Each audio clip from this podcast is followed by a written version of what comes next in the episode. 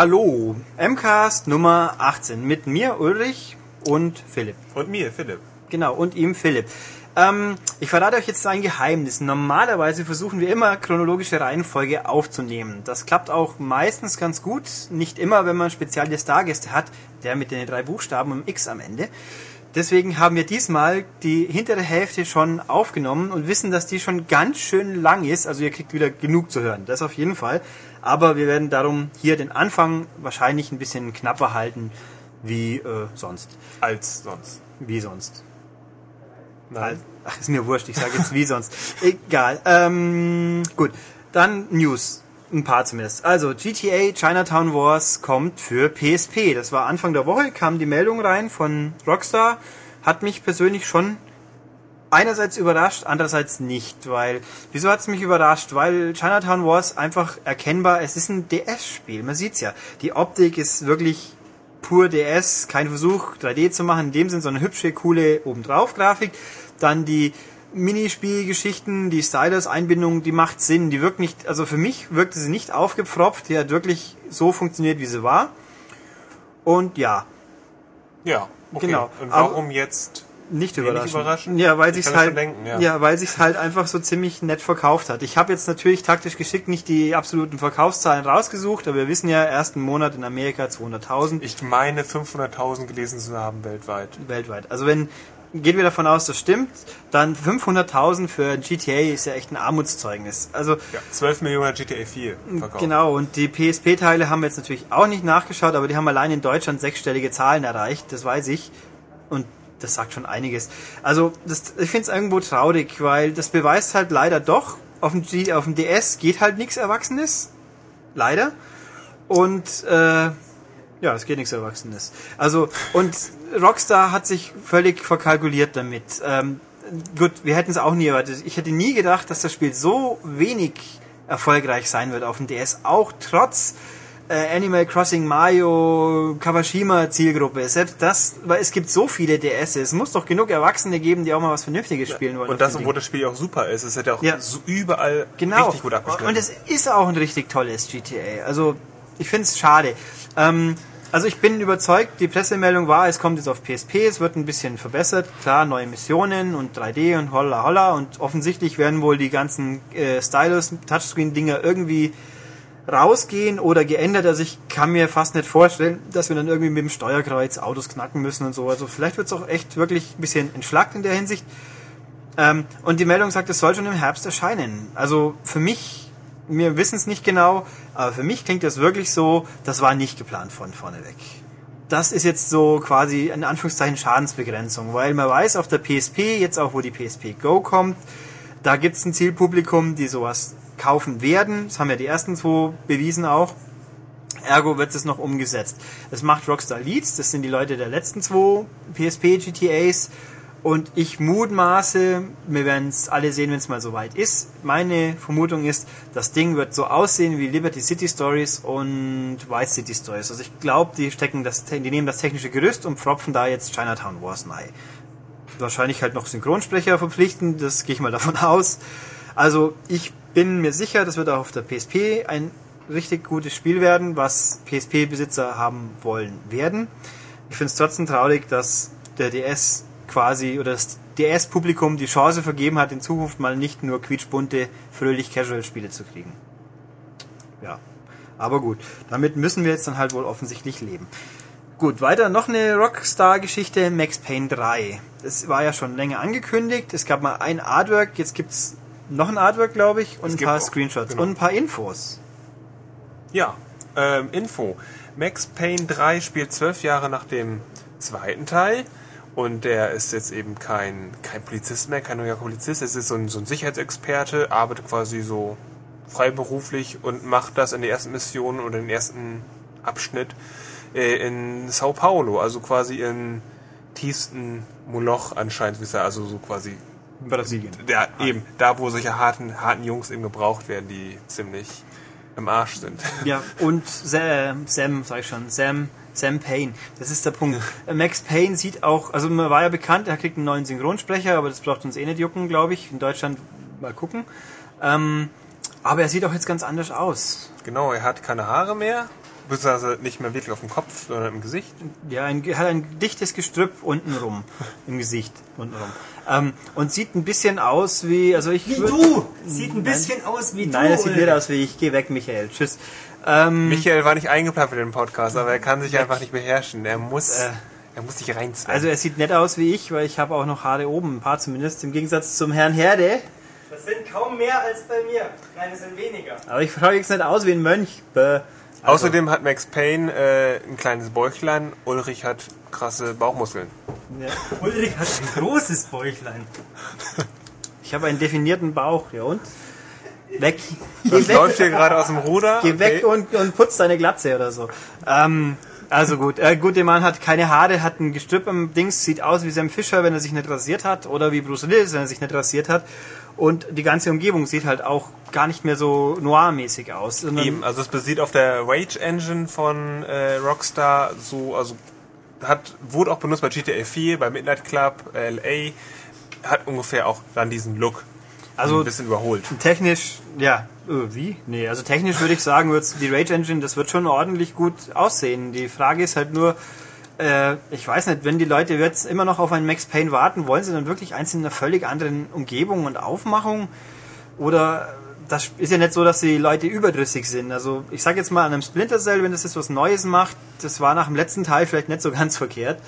Ähm, aber Max Payne ist eben ewig her, dass der zweite kam. Das war ja nur auf der alten Xbox. Ich glaube also 2002, hey, so um den Dreh. Auf jeden Fall, seit Jahren gibt es kein Max Payne-Spiel mehr. und ich sag mal, Leute, die jetzt Max Payne noch nicht kannten, die kennen vielleicht eher den Film. Ob das gut oder schlecht ist, lassen wir dahingestellt. Aber der Film sieht ja wiederum eher aus wie die alten Spiele. Also ich bin ein bisschen verwundert, aber der, Spiel, der Spielablauf selbst wird sich wohl relativ traditionell gestalten, so mit äh, Bullet Time ist auf jeden Fall wieder Genau. drin. Es gibt natürlich Nahkampf-Moves und sonstige Feuergefechte. Da ist noch relativ wenig bekannt. Also das hört sich einfach an wie jedes x-beliebige Actionspiel auch. ja, also mal schauen wir. Es soll noch diese, in diesem Winter rauskommen. Das soll wohl heißen schon noch vor Weihnachten, aber Für PS3, Xbox und auch für PC. für dieses komische Gerät, über das wir nicht reden. Ja. Eben.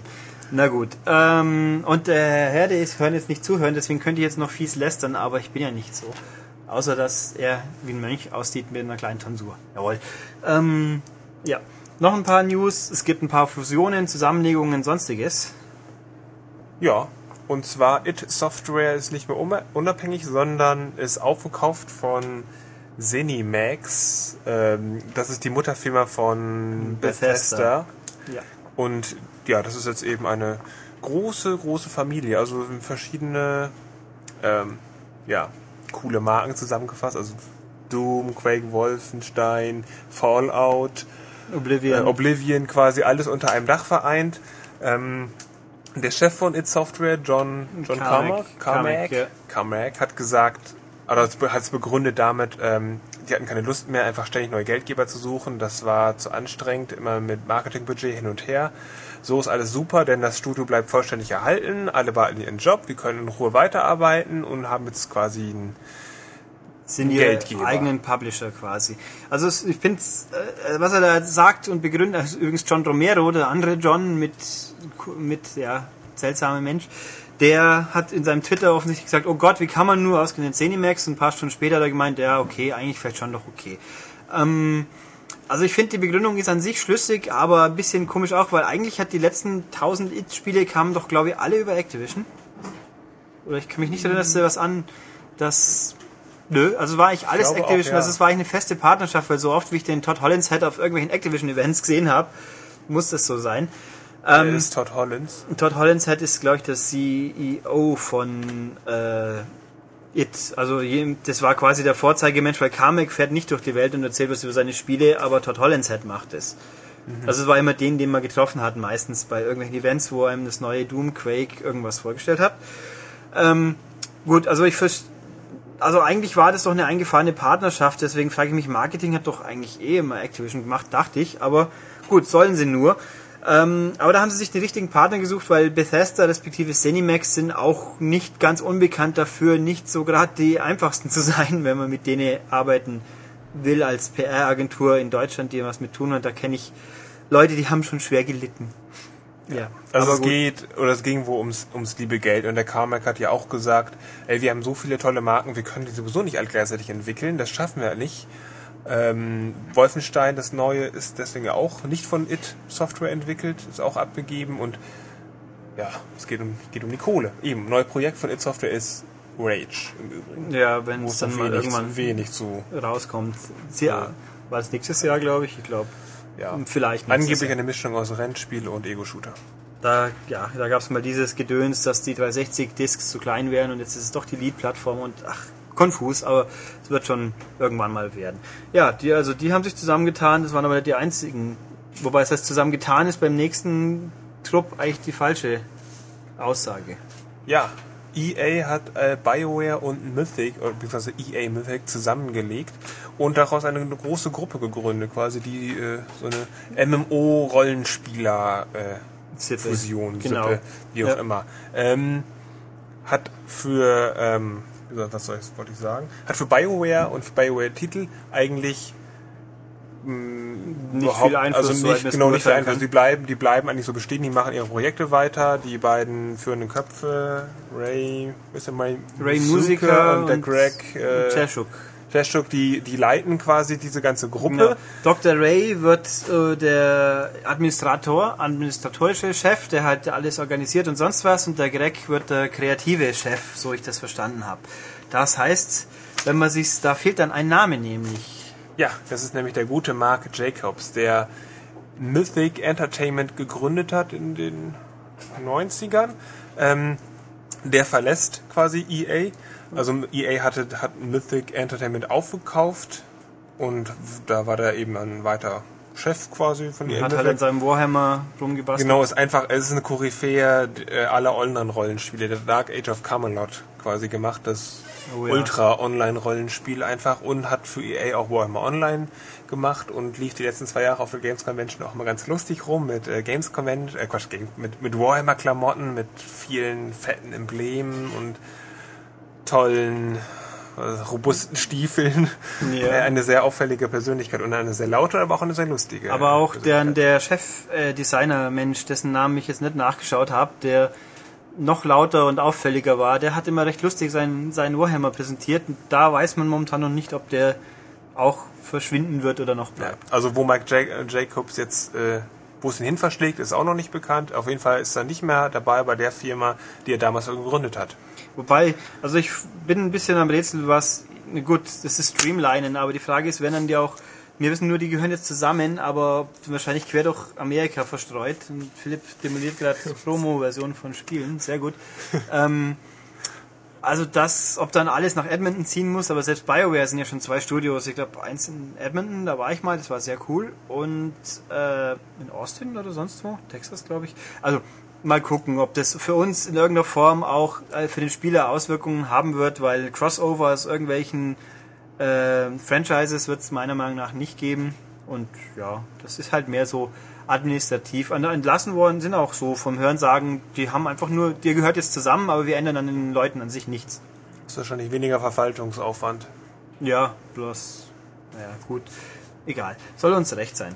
Dann, wir waren gerade bei EA, wir bleiben doch gleich bei EA. Also, Ja, oder wir, wir, wir spezifizieren das. Wir waren bei EA Sports, beziehungsweise ich war in dieser Woche in München und Electronic Arts hat FIFA 10 gezeigt.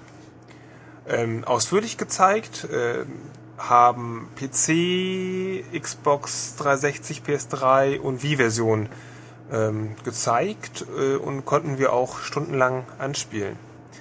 Und ich habe die Auflage, dass ich jetzt nicht die ganze neue, dass die ganze Featureliste rauf und runter ratter und alles tolle neue erzähle. Mm, Aber ja, wie soll ich sagen? FIFA 10 habe ich ausführlich gespielt, äh, auf beiden Konsolen, also auf allen Konsolen eigentlich. Ähm, ganz kurz, Wii-Version ist ziemlich klassisch einfach, also ist nicht so wie, wie Pro Evolution Soccer auf Wii mit äh, hin und her fuchteln und da Pfeile aufmalen. Ganz echt super klassisch mit ein paar netten äh, ja, Moves, wie auch immer. Man kann Und so eine rennt- Leiste aufladen, dann hat man so Momentum und kann eine Zeitlupe schießen und Mhm. sowas. Also Arcade-Fußball. und rennen da mies rum. Ähm, nee, das ist komplett gekickt alles. Das ist auf äh. Erwachsener getrimmt, beziehungsweise die Kernzielgruppe 9 bis 16 hat, äh, fand das jetzt auch nicht so toll. Also hat der Producer, mit dem ich gesprochen habe, auch gesagt, so, ja, die haben, der, der große Bruder lacht über mich mit den Mies äh, in meinem FIFA und deswegen ist alles gekickt und äh, Teams, äh, es gibt jetzt mehr Teams und sonst was alles, aber Arcade-Fußball. Äh, weniger Arcade, mehr Realismus ist natürlich das, die Version auf PS3 und 360. Ähm, hat sich doch einiges getan. Es ist im Spieltempo etwas schneller, immer noch langsamer als Pro Evo. Und was einfach aber auffällt, ist, das sieht echt gut aus. Die Animationen sind fantastisch. Ich weiß nicht, wie Konami da jetzt noch rankommen will. Ähm, das ist auf jeden Fall das ist echt überzeugend. Und ja, es spielt sich einfach, es spielt sich anders als Pro Evo. Ich will es eigentlich gar nicht so, sagen, so sehr ins Detail gehen, aber äh, FIFA 10 hat die Messlatte noch mal ein Stück höher gelegt und es ist definitiv besser als FIFA 09.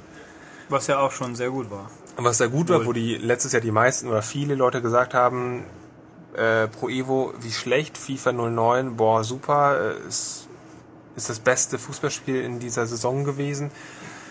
Haben wir bei der M hier etwas anders gesehen.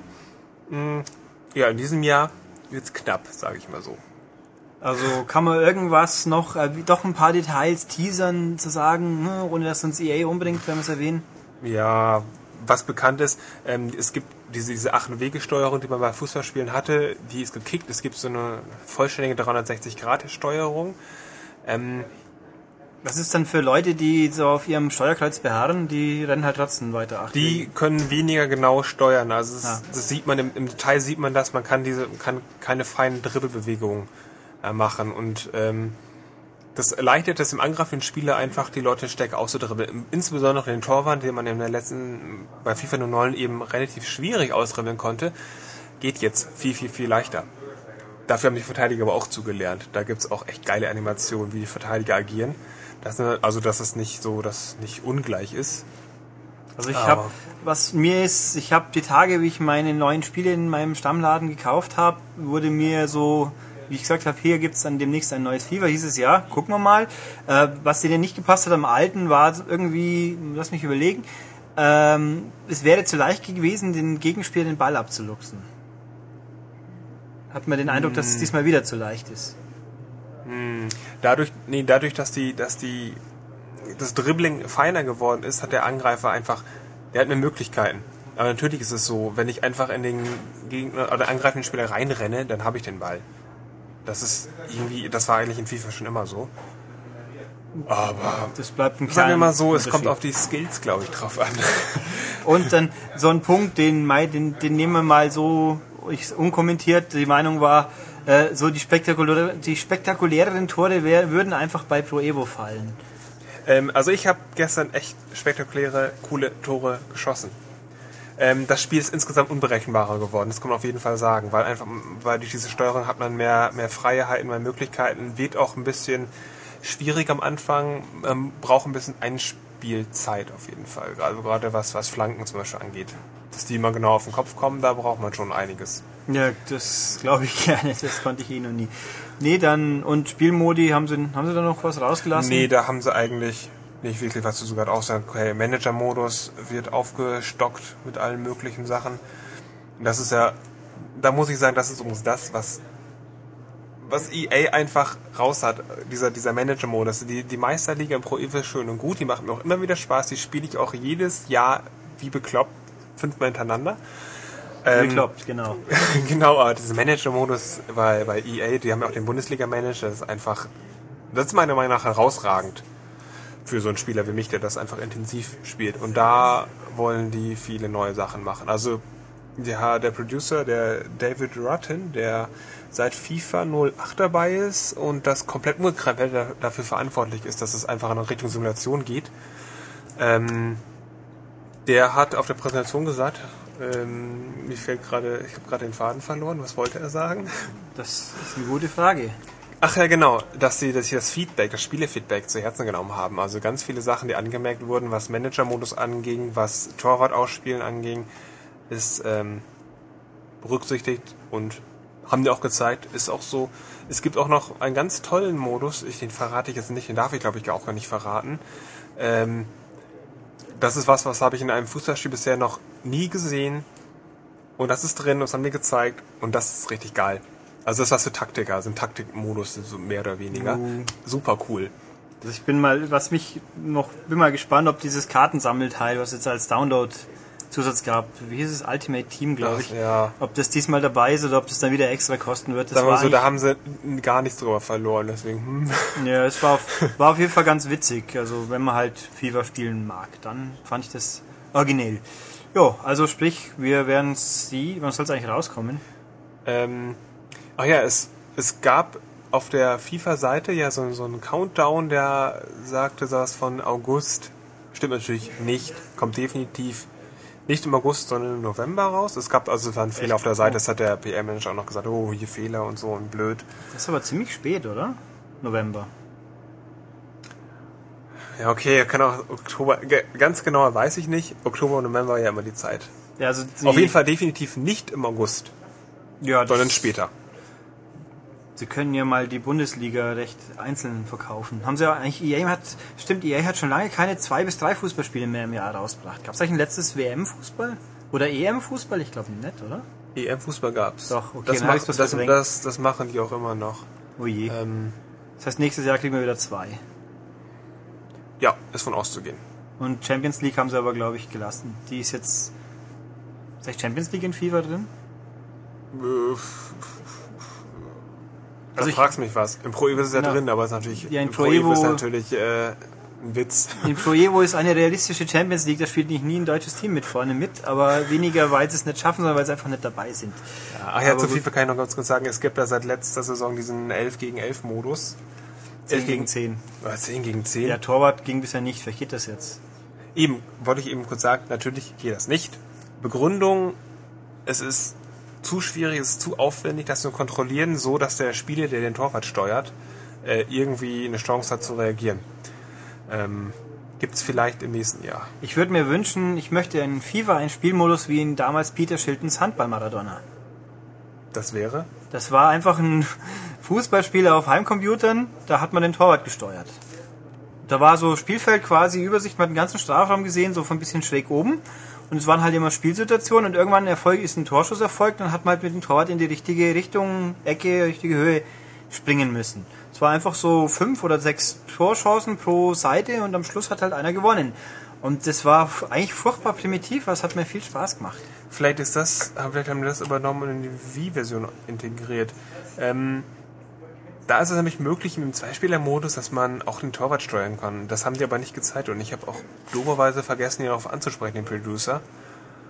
Und das war- Irgendwie kann man auf jeden Fall den Torwart steuern, Nee. aber es ist wahrscheinlich sehr simpel. Ja, oder bei den Eishockeyspielen geht's ja eigentlich sogar auch, ich glaube, nicht nur bei EA, sondern auch bei Take-Two oder doch, ich glaube bei beiden, wo man wirklich den Torwart steuern kann mit so hinter Kameraperspektive und dann sieht man wie, aber gut, Eishockey ist halt doch was anderes. Da gibt's ein bisschen kleineres Tor. Aber um nochmal das Handball Maradona kurz meinen Abschweifer zu erklären, dieses Spiel kam halt raus zur Fußball-WM 86 war es, glaube ich, wo Herr Maradona die Hand Gottes ereilt hat und der doch in England mit dem Handtor rausgekegelt hat. Und die Engländer haben sich dann gerecht, indem sie den damaligen Nationaltorwart verpflichtet haben und das Spiel dann Handball Maradona genannt haben, obwohl der gar nicht vorkam. Brillant. Philipp ist dazu sagen? sprachlos angesichts dieser Ja. Geschichts. Das Einzige, was ich jetzt noch sagen möchte, ist, dass es in der nächsten Ausgabe natürlich ein, eine Preview gibt zu FIFA 10 mit den tollen neuen Sachen und meinen Spieleindrücken. Und das wird verglichen mit einer anderen großen Fußballsimulation. Mehr sage ich nicht. Kickoff 4. Tja. Cool, Kickoff wollte ich schon immer mal spielen. Aber gut. Ja, damit sind wir fast am Ende unserer Reise. Wir waren jetzt noch auf einem Event, da müssen wir uns aber noch mal einen speziellen Gast kurz ans Mikro schnallen. So, jetzt sind wir hier mit unserem weiteren Praktikanten. Das ist nämlich der Andi. Andi, sag mal Hallo. Hallo? Ähm, und wir waren in dieser Woche gemeinsam unterwegs in München, denn Nintendo hat ähm, Wii Sports Resort gezeigt und dazu geladen. Und du warst da ja dabei und hast ausgiebig gespielt und hast ja sogar was gewonnen, wie Leute, wie sehr das Videobox vielleicht erfahren haben. Ähm, aber ja, erzähl doch mal, wie hat, wie hat der Abend überhaupt gefallen? Ich fand den Abend wie die Seher des Videoblogs ja schon wissen, fand ich den super spitze, super klasse. Ich habe ja absichtlich versucht, alles anzuzocken, alle zwölf Disziplinen, was ich auch zum Glück dann geschafft habe, ganz knapp.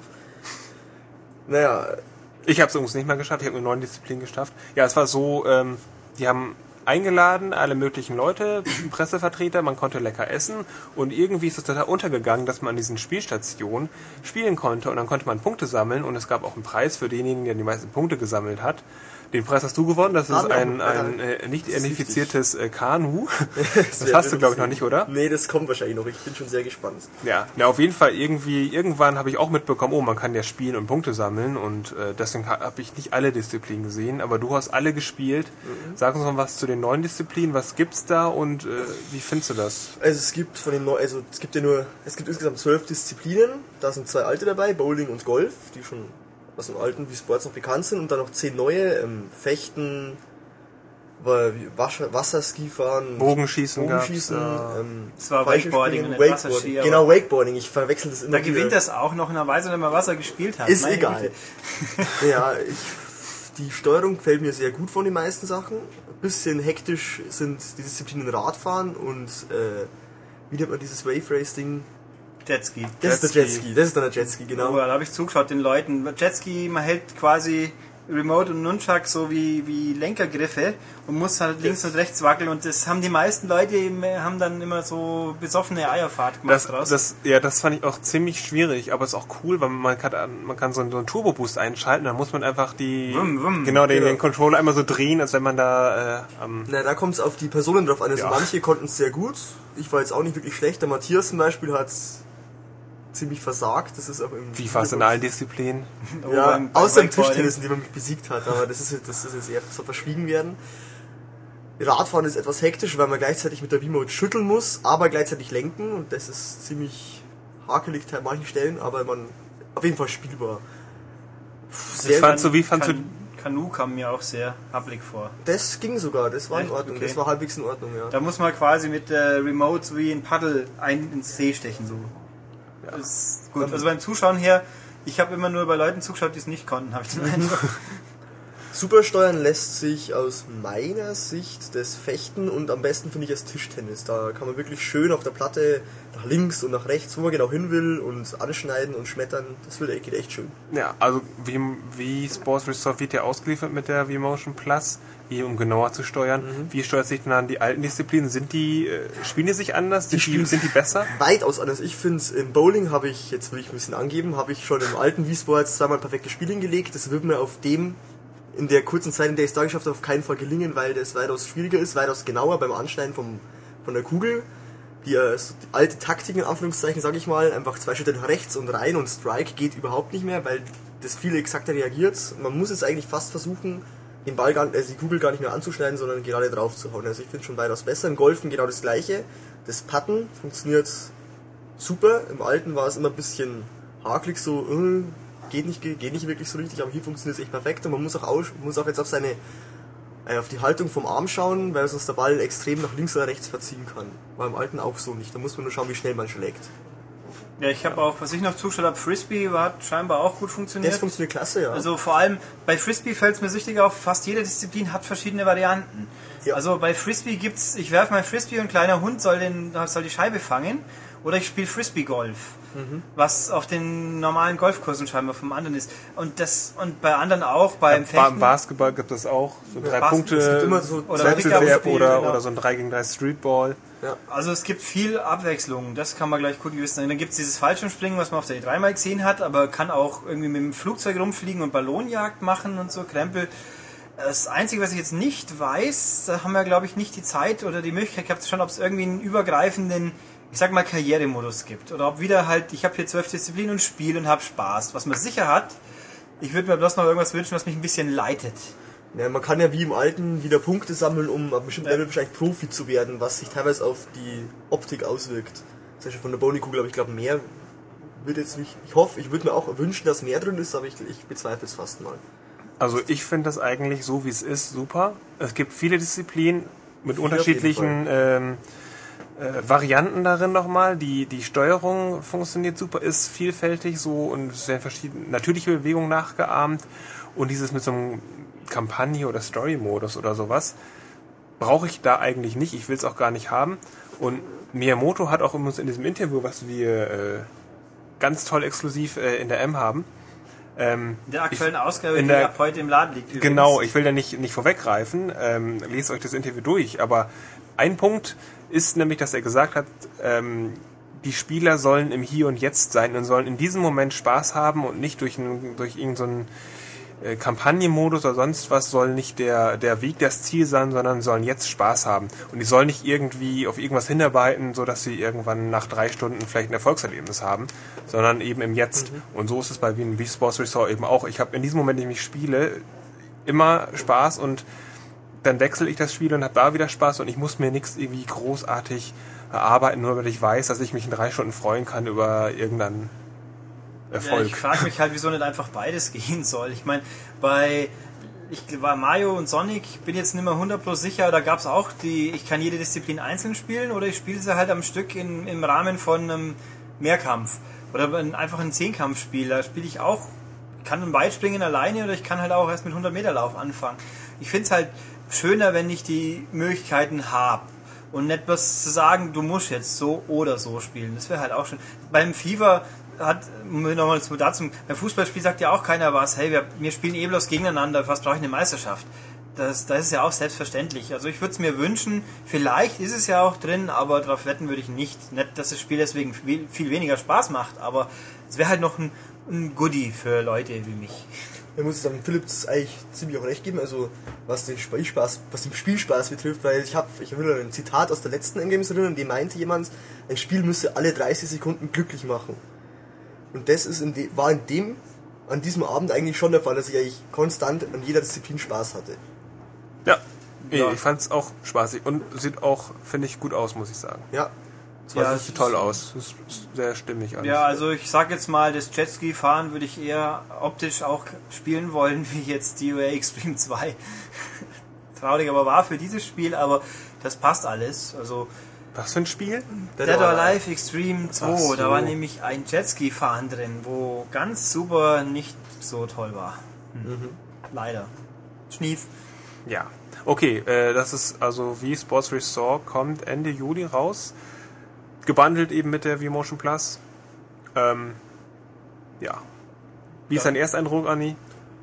Wie du schon, du hast auch schon gemeint, wir werden da wahrscheinlich eine 8 irgendwo sehen in der Wertung. Oh, das darfst du doch jetzt. So willst du schon mal 78 weggreifen. vielleicht. 68, man weiß es nicht. Mehr als, mehr als 18. Mehr als Ach, 18. mehr als 18 auf jeden Ach, Fall. wir werden sehen, ob, das, ob sie das bewahrheitet.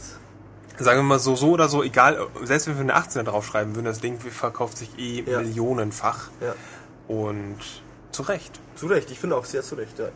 Und natürlich sollte man auch nicht vergessen, wie Motion Plus liegt bei und man muss sie auch benutzen, wenn ich es richtig im Kopf habe. Also wer, wer mit seinen vier Kumpeln spielen will, der darf gleich noch ein paar kaufen. Die gibt's ja auch einzeln. Oder kauft sich ein Grand Slam Tennis, wo es beiliegt. Oder Oder einem PGA. Tiger Woods, genau, soll es gleich auch bei sein. Und also ich gehe davon aus, Ende des Jahres hat jeder, der ein Wii hat, mehr wie Motion Plus wie Remotes wahrscheinlich daheim. Aber macht ja nichts. Wenn es funktioniert, dann haben wir ja auch alle was Kommt auf davon. den Preis drauf an.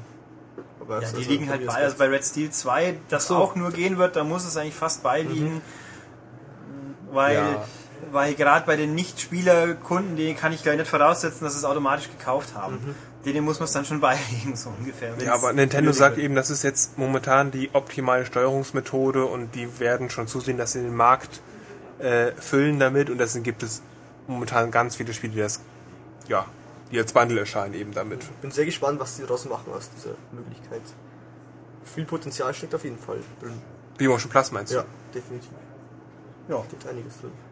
Und äh, noch kurz zum diesen Event. Das war in einer Sporthalle und ich glaube, wir haben nicht so viel Sand mitgenommen, wie wir befürchtet haben. War nicht ein Sandboden, was beim Schwertkampf, glaube ich, ein bisschen zusätzliches Handicap war, aber wir haben uns durchgesetzt und haben alle anderen besiegt mit unserem Meisterpraktikanten. Jawohl. Jawohl, so muss es sein. Weil die Konkurrenz war groß und ja, also es waren zumindest viele Leute da. Wie viele die Regeln begriffen haben, weiß ich jetzt ehrlich gesagt auch nicht, aber wir haben gewonnen. Und bei der Herr, der Herr Ulz möchte ich, ja beha- möchte ich immer behaupten, war ja auch sehr weit vorne dabei von der Punktzahl her. Das auf jeden Fall. Ja. Immer. Die Ja. Punktzahl, genau, da muss man natürlich auch noch mal kurz einhaken, weil da war irgendwie, man hat acht Disziplinen, glaube ich, Ja. Spans, also die halt sich geeignet haben Und da gab es dann Punktezahlen. Nur halt beim Tischtennis hat man, glaube ich, sechs Punkte machen können oder fünf. Theoretisch Ja, 100, mit, mit, sechs, mit sechs gewinnt man das Spiel beim Tischtennis. Genau. Also der, es gab halt Disziplinen wie äh, Wakeboarding, da kann man halt mit 800, 800 900 Punkten rausgehen und dann bei anderen Disziplinen geht man mit 8 oder 9 Punkten raus. Also die Verhältnismäßigkeit war ein kein bisschen... gutes Balance. Ja, aber unter der Hand äh, wurde uns ja mitgeteilt, es gibt einen exklusiven Schlüssel, mit dem man das, ist alles ausrechnen kann. letztendlich Quatsch, weil ich letztendlich, weil letztendlich hatte einer, der, der erste Gewinner hatte 905 Punkte und dann kam ich mit meinen 892 in einer Disziplin und habe dann gewonnen. Jetzt hast du damit ja verraten, dass du gar nicht rechtmäßig gewonnen hast, sondern nur weil, Oh, der, oh. weil der erste Gewinner nicht da war. Der nein, ist nein, der war schon da, aber ich bin, ich habe ja nicht verstanden, dass das Event schon zu Ende ist. Und dann bin ich noch hingerannt und habe gesagt, ich habe gewonnen. Und dann haben sie, mich, haben sie gesagt, okay. Dann kam dieser nette Nintendo PR-Mann, hat gemeint, oh, das ist aber nicht so cool, jetzt kriegt der Zweite wenigstens noch ein bisschen Software nach Hause. War sehr nett von ihm. Ach, warte mal, war ich nicht der Zweite? Du, wär- du wärst auf jeden Fall, ich glaube, du wärst sogar vor mir gewesen. Ja, wäre ich, aber ich bin ja so großzügig, ich gebe nicht zu, wenn ich gewinne. Ich weiß Nee. es einfach nur, behalte es Ja, du, hast ja, auch- du, hast ja auch eine, du hast ja auch eine Disziplin mehr geschafft wie ich. Ich hatte das Also, Bogenschießen ja nicht mehr. also wir fassen zusammen, es war ein guter Event, wir sind mit äh, erfolgreich daraus hervorgegangen, aber es war auch ein bisschen, äh, es hat auch ein bisschen Rätselanteil gehabt, nämlich wie Ja, ein großes Geheimnis gelüftet. Also jetzt nochmal den Videoblog anschauen und dann sich drüber freuen. Genau. Okay. Essen war übrigens lecker. Ja, und viel. Und gut. Ähm, ja, dann danke dir, André, und dann Nichts bis danken. nächstes Mal und wir gehen jetzt dann über zu den Spielen, die wir uns näher angeschaut haben noch. So, wie also gesagt, nach dem doch nicht ganz so kurzen News-Teil gehen wir jetzt zum Spielen über und da fange ich jetzt mal an mit einem super spektakulären Spiel, das, auf das wir hier in Deutschland alle gewartet haben, nämlich Superstars V8 Racing. Philipp schaut neben mir ein bisschen doof und das Ja, kann ich- ja auch Ich frage mich, warum haben wir alle dar da, darauf gewartet? Denn es simuliert ja eine Meisterschaft, die die Deutschen eigentlich gar nicht betrifft. Gut, also A war das natürlich ironisch. Aha. Äh, ist mir natürlich schon klar, aber Ja, ja, das sagst du jetzt. Und B, also die, darum geht's. Die Superstars V8 äh, ist wohl scheinbar die italienische Tourenwagenmeisterschaft. Das also die IDM, sozusagen ITM wollte ich eigentlich ITM. sagen. Ja, also wie auch immer, sind Italiener. Ähm, ja, die da fahren mit BMWs und Audis und Jaguars und zwei, drei Marken, die ich jetzt nicht aufgeschrieben habe, die mir nichts sagen, weil ich nicht sicher bin, ob die echt sind oder einfach nicht Lizenz bekommen haben und deswegen nennen wir sie anders. Und da fahren Leute mit. Ich meine, der spannend, der bekannteste Name ist Christian Gedina. Das sagt Philipp wie viel? Ähm, nicht so viel. Ich habe den Namen schon mal gehört. Gut. Christian Gedina ist nämlich eigentlich gewesen ein Abfahrtsläufer, also ein Skisportler. Das sagt doch schon viel, wenn der bekannteste Name, der da mitfährt, ein Ex-Skifahrer ist. Gut, und Gianni Morbidelli gibt's auch noch, der war, glaube ich, mal in der Formel 1 mit irgendeinem Krümelteam. Also, sprich, es ist die italienische Tourenwagenmeisterschaft und da stellt sich natürlich die berechtigte Frage. Wen interessiert's? Genau, außer Italiener natürlich. Also der Punkt ist, die Entwickler sind Milestone, das sind Italiener, die haben, ich glaube, ein paar Superbike-Rennspiele gemacht die letzten Jahre und auf der Xbox damals Racing Evolutione, was ich doch ziemlich gut fand. Und der Publisher ist Black Bean, das ist auch eine italienische Firma und bei uns kommt das raus über Codemasters, das steht, soweit ich es sehen konnte, auf der Packung nicht mal drauf. Ja, man denkt sich seinen Teil dazu. Ähm, gut, also was hat das Ding noch zu bieten? Es ist halt ein Tourenwagenspiel. Es gibt zehn Strecken. Die zähle ich jetzt einfach zum Spaß mal auf. Chialami, Portimao, Vallelunga, Mugello, Monza, Magione, Maggiore, Valencia, Varano, meine Schrift kann ich selber nicht mehr lesen, Misano Adriatico und Adria. Ich kenne Monza. Genau, Monza kennt man, Mugello kennt man, zwei, drei andere auch. Also grundsätzlich finde ich hier Pluspunkt, man kennt die Strecken nicht alle, weil ein Hockenheimring ist, kann ich nicht mehr sehen. Den sieht man dauernd und überall. Hier gibt's mal ein paar neue. Dann ist das Ding auch grafisch ganz ordentlich geworden. Äh, läuft flüssig, die Umgebungen sind halb, halbwegs detailliert, wo es was zu zeigen gibt. Meist sind halt echte Rennstrecken, da ist die Umgebung halt immer ein bisschen begrenzt. Die Automodelle sind solide, aber unspektakulär und die Beleuchtung ist ein bisschen, es hat mich ein bisschen an Dirt erinnert, weil das alles so in warme Farben getaucht ist, als ob da permanent so Sonnenschein drauf geht. Aber, und auch gleichzeitig wirkt es komisch, weil es ein bisschen unscharf, also auf der 360 vor allem, da habe ich es gespielt. Ähm, aber alles okay. Bloß, und es gibt halt Meisterschaft, Einzelrennen, Herausforderungen, die so ein bisschen sind wie die GT äh, Gran Turismo Prüfungen, fahr halt Kurven in der Zeit, überhole X Fahrer und so weiter. Und ja, Darf ich dich was ganz Wichtiges fragen zu diesem Spiel? frage mich was ganz Es Wichtiges. ist ja ein Autorennspiel. Ich frage mich natürlich, wie viel Simulation ist da drin und wie viel Arcade, also wie ist das Fahrverhalten? Kann ich da mein Setup einstellen und äh, alles, was sonst irgendwie Leute interessiert? Also es ist- Kann ich da mein, mein tolles Force-Feed-Lenkrad von Porsche Ja, da das- anbauen? Und Das weiß ich doch nicht. Habe ich ein Force-Lenkrad von Porsche? wir haben es hier rumstehen. Ja, ich habe es auch noch nicht näher. Den Test fürs Heft. Ja, aber guck, äh, wie viel Simulation ist da drin? Also Ähm, ist das ein knallhartes Racing-Spiel? Nein, also es ist schon kein Arcade-Rennspiel, aber es hat einen Realitätsanspruch, aber es fühlt sich irgendwie ein bisschen mm, nicht so ganz super realistisch an. Also schon, man muss schon ordentlich bremsen, damit man nicht aus der Kurve fliegt.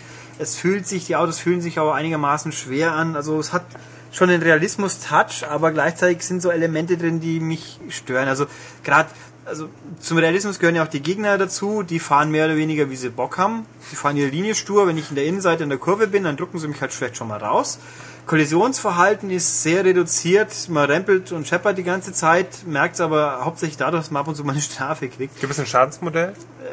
Äh, Ich glaube, es ist eins drin, aber optisch nicht. Aber Okay. auch sehr reduziert alles. Also nächste Ausgabe, es kommt zwar jetzt raus, wir haben es aber spät bekommen, deswegen Hefttest erst nächste Ausgabe, da werde ich nochmal detaillierter eingehen, aber ähm, es fühlt sich halt an wie ein ordentlich gemachtes Rennspiel mit, mit ohne Höhepunkte, aber auch keine wirklichen Tiefpunkte. Was gut ein paar Ärgernisse. Es gibt im, in den Wettbewerben eine Zeitstrafe, wenn man abkürzt, bloß das ist nicht so ganz nachvollziehbar, wann mal was das Ding als Abkürzung versteht. Klar, Schikane auslassen, kapiert jeder. Aber ich hatte auch, ich fahre dann in der Kurve und komme halt in die Innenkurve zu weit raus und dann behauptet er, das war jetzt abgekürzt und dann wäre ich fünf Sekunden lang eingebremst und fahre mit halbem Tempo. Also, naja, Präsentation außenrum ist total bieder, es gibt halt einfache Menüs. Fertig aus. Also, ich weiß nicht, wer das Spiel spielen soll. Es ist, wie gesagt, ordentliches Rennspiel, es macht nicht viel falsch, aber halt auch nichts wirklich spannend gut und ist halt einfach völlig am Markt vorbei. Ich kann mir schon vorstellen, dass in Italien die Leute voll scharf drauf sind. Ja, weil ein DTM-Spiel hier wäre auch mal gut. Aber irgendwie, Ja, es weiß ich nicht. Warum Forza- gibt's das nicht? Bei Codemasters hatte mal die Lizenz gehabt. Ja, aber ich gut, man kann ja immer noch Tourenwagen fahren, aber das äh, bei also bei Grid gab's ja noch Tourenwagen und ein paar Strecken, aber Ja, aber so ein hochaufwertes Spiel mit den ganzen Fahrern drin, so wie so wie DTM Race 2, Pro zum einfach Beispiel. mal ja, so die richtig guten Spiele von früher. Also ich weiß nicht, ich bin ist natürlich schon wahr, aber eine deutsche Variante hätte vielleicht mehr gebracht. Also hier haben wir ein Rennspiel, das keiner braucht, wenn ich ganz ehrlich bin. Wenn, wenn man es kauft, muss man nicht traurig drüber sein, aber wie gesagt, vorhin erwähnt, andere Rennstrecken mal sehen ist auch nicht verkehrt, aber irgendwie ist es halt einfach Gibt's der das nur Stange. für PS3? PS3 und 360. Okay, kann man da sagen, dass Race Pro für 360 besser ist? Ähm, schwierig, weil Race Pro ist ja ein wirklich ein Sim-Spiel. Das sagt, ich bin eine Simulation und der Rest ist mir relativ wurscht. Also Okay. in Race Pro ist schon mehr, natürlich ist da einfach viel mehr drin. Es gibt nur diverse, es gibt viel mehr Autoklassen. Gut, Streckenumfang ist auch nur geringfügig besser und die Grafik würde ich fast sagen, ist das hier ein bisschen hübscher anzusehen. Weil Race Pro war ja viel, aber mit Sicherheit keine Grafikbombe. Also, nee, also würde ich sagen, Race Pro ist für wer Sim will, ist da sicher besser bedient. Das hier ist so für den Rennspiel, der sich nicht so recht entscheiden kann. Also, um nochmal, ich muss doch nochmal betonen, es ist kein schlechtes Spiel. Es ist bloß nichts, was man haben muss. Das passiert ja öfters und wer meint, wieso sie es hier rausbringen, keine Ahnung, ich kenne die Vertragsmodalitäten natürlich nicht.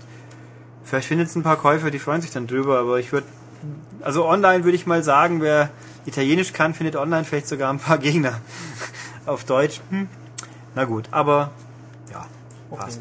Gut. Das war Superstars V8 Racing. Genau, und wir bleiben aber gleich bei Codemasters und holen uns dafür einen immer gern gehörten Gast ins Studio. Und für die nächsten drei Spiele am Stück haben wir gleich wieder unseren beliebtesten Gastsprecher da, nämlich den Max. Hallöle. Genau. Und Max legt jetzt gleich los mit Overlord Römisch 2. In diesem Fall hat das Römisch 2 noch eine besondere Bedeutung, wie ich später erklären werde. Ähm, Overlord, wer es noch nicht kennt, kam, äh, ich glaube, etwa vor zwei oder zweieinhalb Jahren raus. Codemasters Spiel ist mit eine der erfolgreichsten Franchises von äh, den Codemasters, was weniger daran liegt, dass es so ein ausgeklügeltes, fehlerfreies Spiel wäre, sondern vielmehr daran, dass es eine Nische besetzt, die äh, einfach sehr unterrepräsentiert ist. Und zwar ähm, spielt ihr in einer klassischen, klischeehaften Fantasy-Welt den Bösen. Also den äh, Den, den man sonst immer bekämpfen den soll. Lich King, den Sephiroth, den Sauron, ähm, wie auch immer er heißen mag. Ähm, in Overlord sieht er auch so Sauron-artig aus. Also es ist ein, äh, im Grunde genommen eine beseelte Rüstung. Man sieht eigentlich das Gesicht nie, man sieht nur einen sehr imposanten Helm mit leuchtenden Augen. Das war schon im ersten Teil so. Und äh, das grundlegende Spielprinzip hat sich nicht äh, geändert. Ihr seid also dieser böse, dunkle Herrscher und äh, euer dunkles Königreich ist allerdings von den guten Mächten irgendwie übernommen worden. Und äh, jetzt habt ihr eure äh, auf Englisch Minions, zu Deutsch Schergen. Und da klingelt das Telefon. Leider haben wir hier keinen Schergen, der da hingehen kann. Ich hoffe, man hat es nicht gehört. Ansonsten kann man, Hören wir es jetzt halt einfach weiter. Genau, ist diese Information eigentlich redundant. Ähm, diese Schergen äh, finden äh, euch am Anfang eben als kleiner äh, schwächlicher Overlord und mit ihrer Hilfe baut ihr dann so nach und nach euer Imperium wieder auf. Äh, verdrescht fette Hobbits, schwule Elfen und sonst wie irgendwie pervertierte Zerrbilder dieser normalen klassischen Fantasy-Helden. Ähm, Im Grunde genommen ist es spielerisch eine Mischung aus Fable, Pikmin, und ähm, was fällt mir noch ein? Ja, Dungeon- Keeper. Dungeon Keeper natürlich. Oh, Äh, super. Das äh, war, hatte ich jetzt nicht ganz parat, weil es schon etwas älter ist, wenn man das noch kennt, vielleicht ähm, alter Bullfrog-Titel, also die alte Firma von Bullfrog Peter Molyneux. zwar, okay. Nein, ich kann besser Englisch wie du, das heißt, ja, Bullfrog.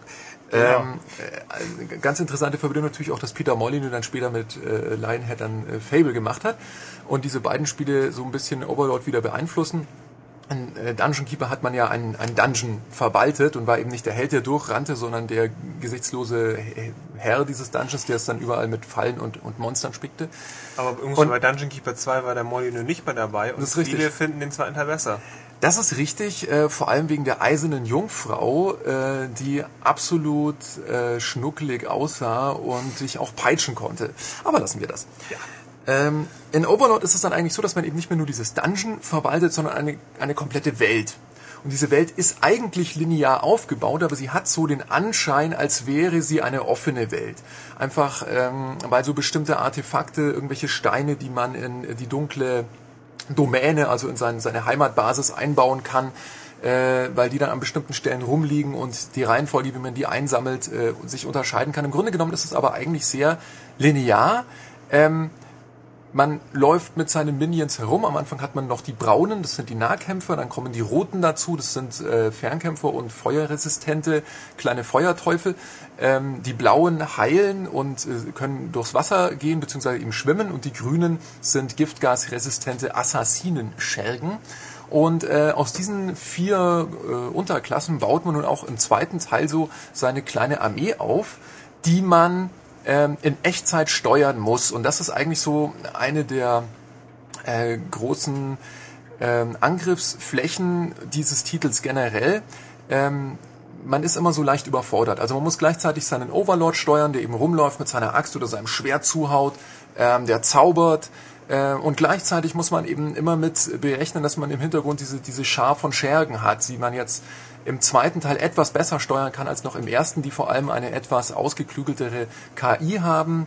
Ähm, das hat so der äh, holländische Entwickler Triumph oder Triumphe oder was weiß ich, wie man das auf Holländisch ausspricht, ganz gut hinbekommen, ähm, dass die Schergen eben jetzt nicht mehr in jede Pfütze reinrennen, in die ihr ihnen vorgeht und dann da drin ersaufen, weil sie einfach zu blöd sind, um außen rum zu gehen. Das funktioniert leidlich.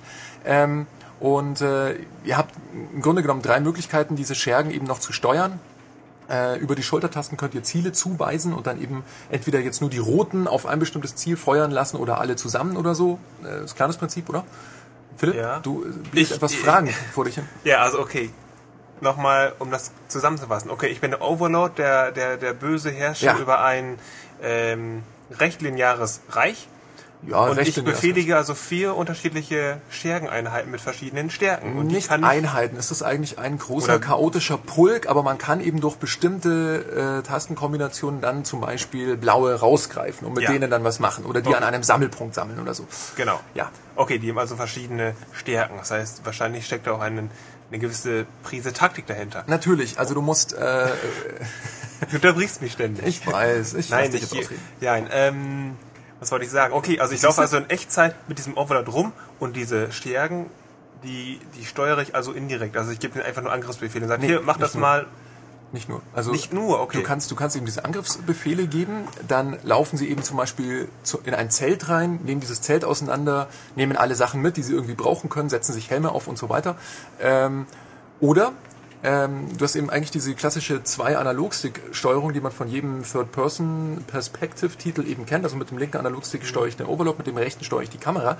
Wenn ich nun aber mit dem rechten Analogstick nach vorne drücke, kommt ein kleines akustisches Signal und es macht so und dann kann ich die Overlords, äh, die, die Overlords, die Schergen äh, direkt steuern, so als kleiner Pulk, den ich dann mit dem rechten Analogstick auch durch die Spielwelt äh, buxieren kann. Und alles, was in ihrem Weg liegt, wird dann automatisch irgendwie angegriffen oder eben irgendwie manipuliert von ihnen, soweit sie das eben können. Die dritte Möglichkeit ist, ich setze Sammelpunkte. Ähm, damit kann ich dann zum Beispiel Engstellen blockieren oder eben eine Falle aufbauen, indem ich die roten in den Hintergrund ziehe und irgendwie sammeln lasse und dann mit den braunen vorpresche, einen Gegner anlocke, die braunen dann per Tastendruck zurückhole, so dass äh, die Gegner dann im Feuerhagel der roten Schergen verglühen.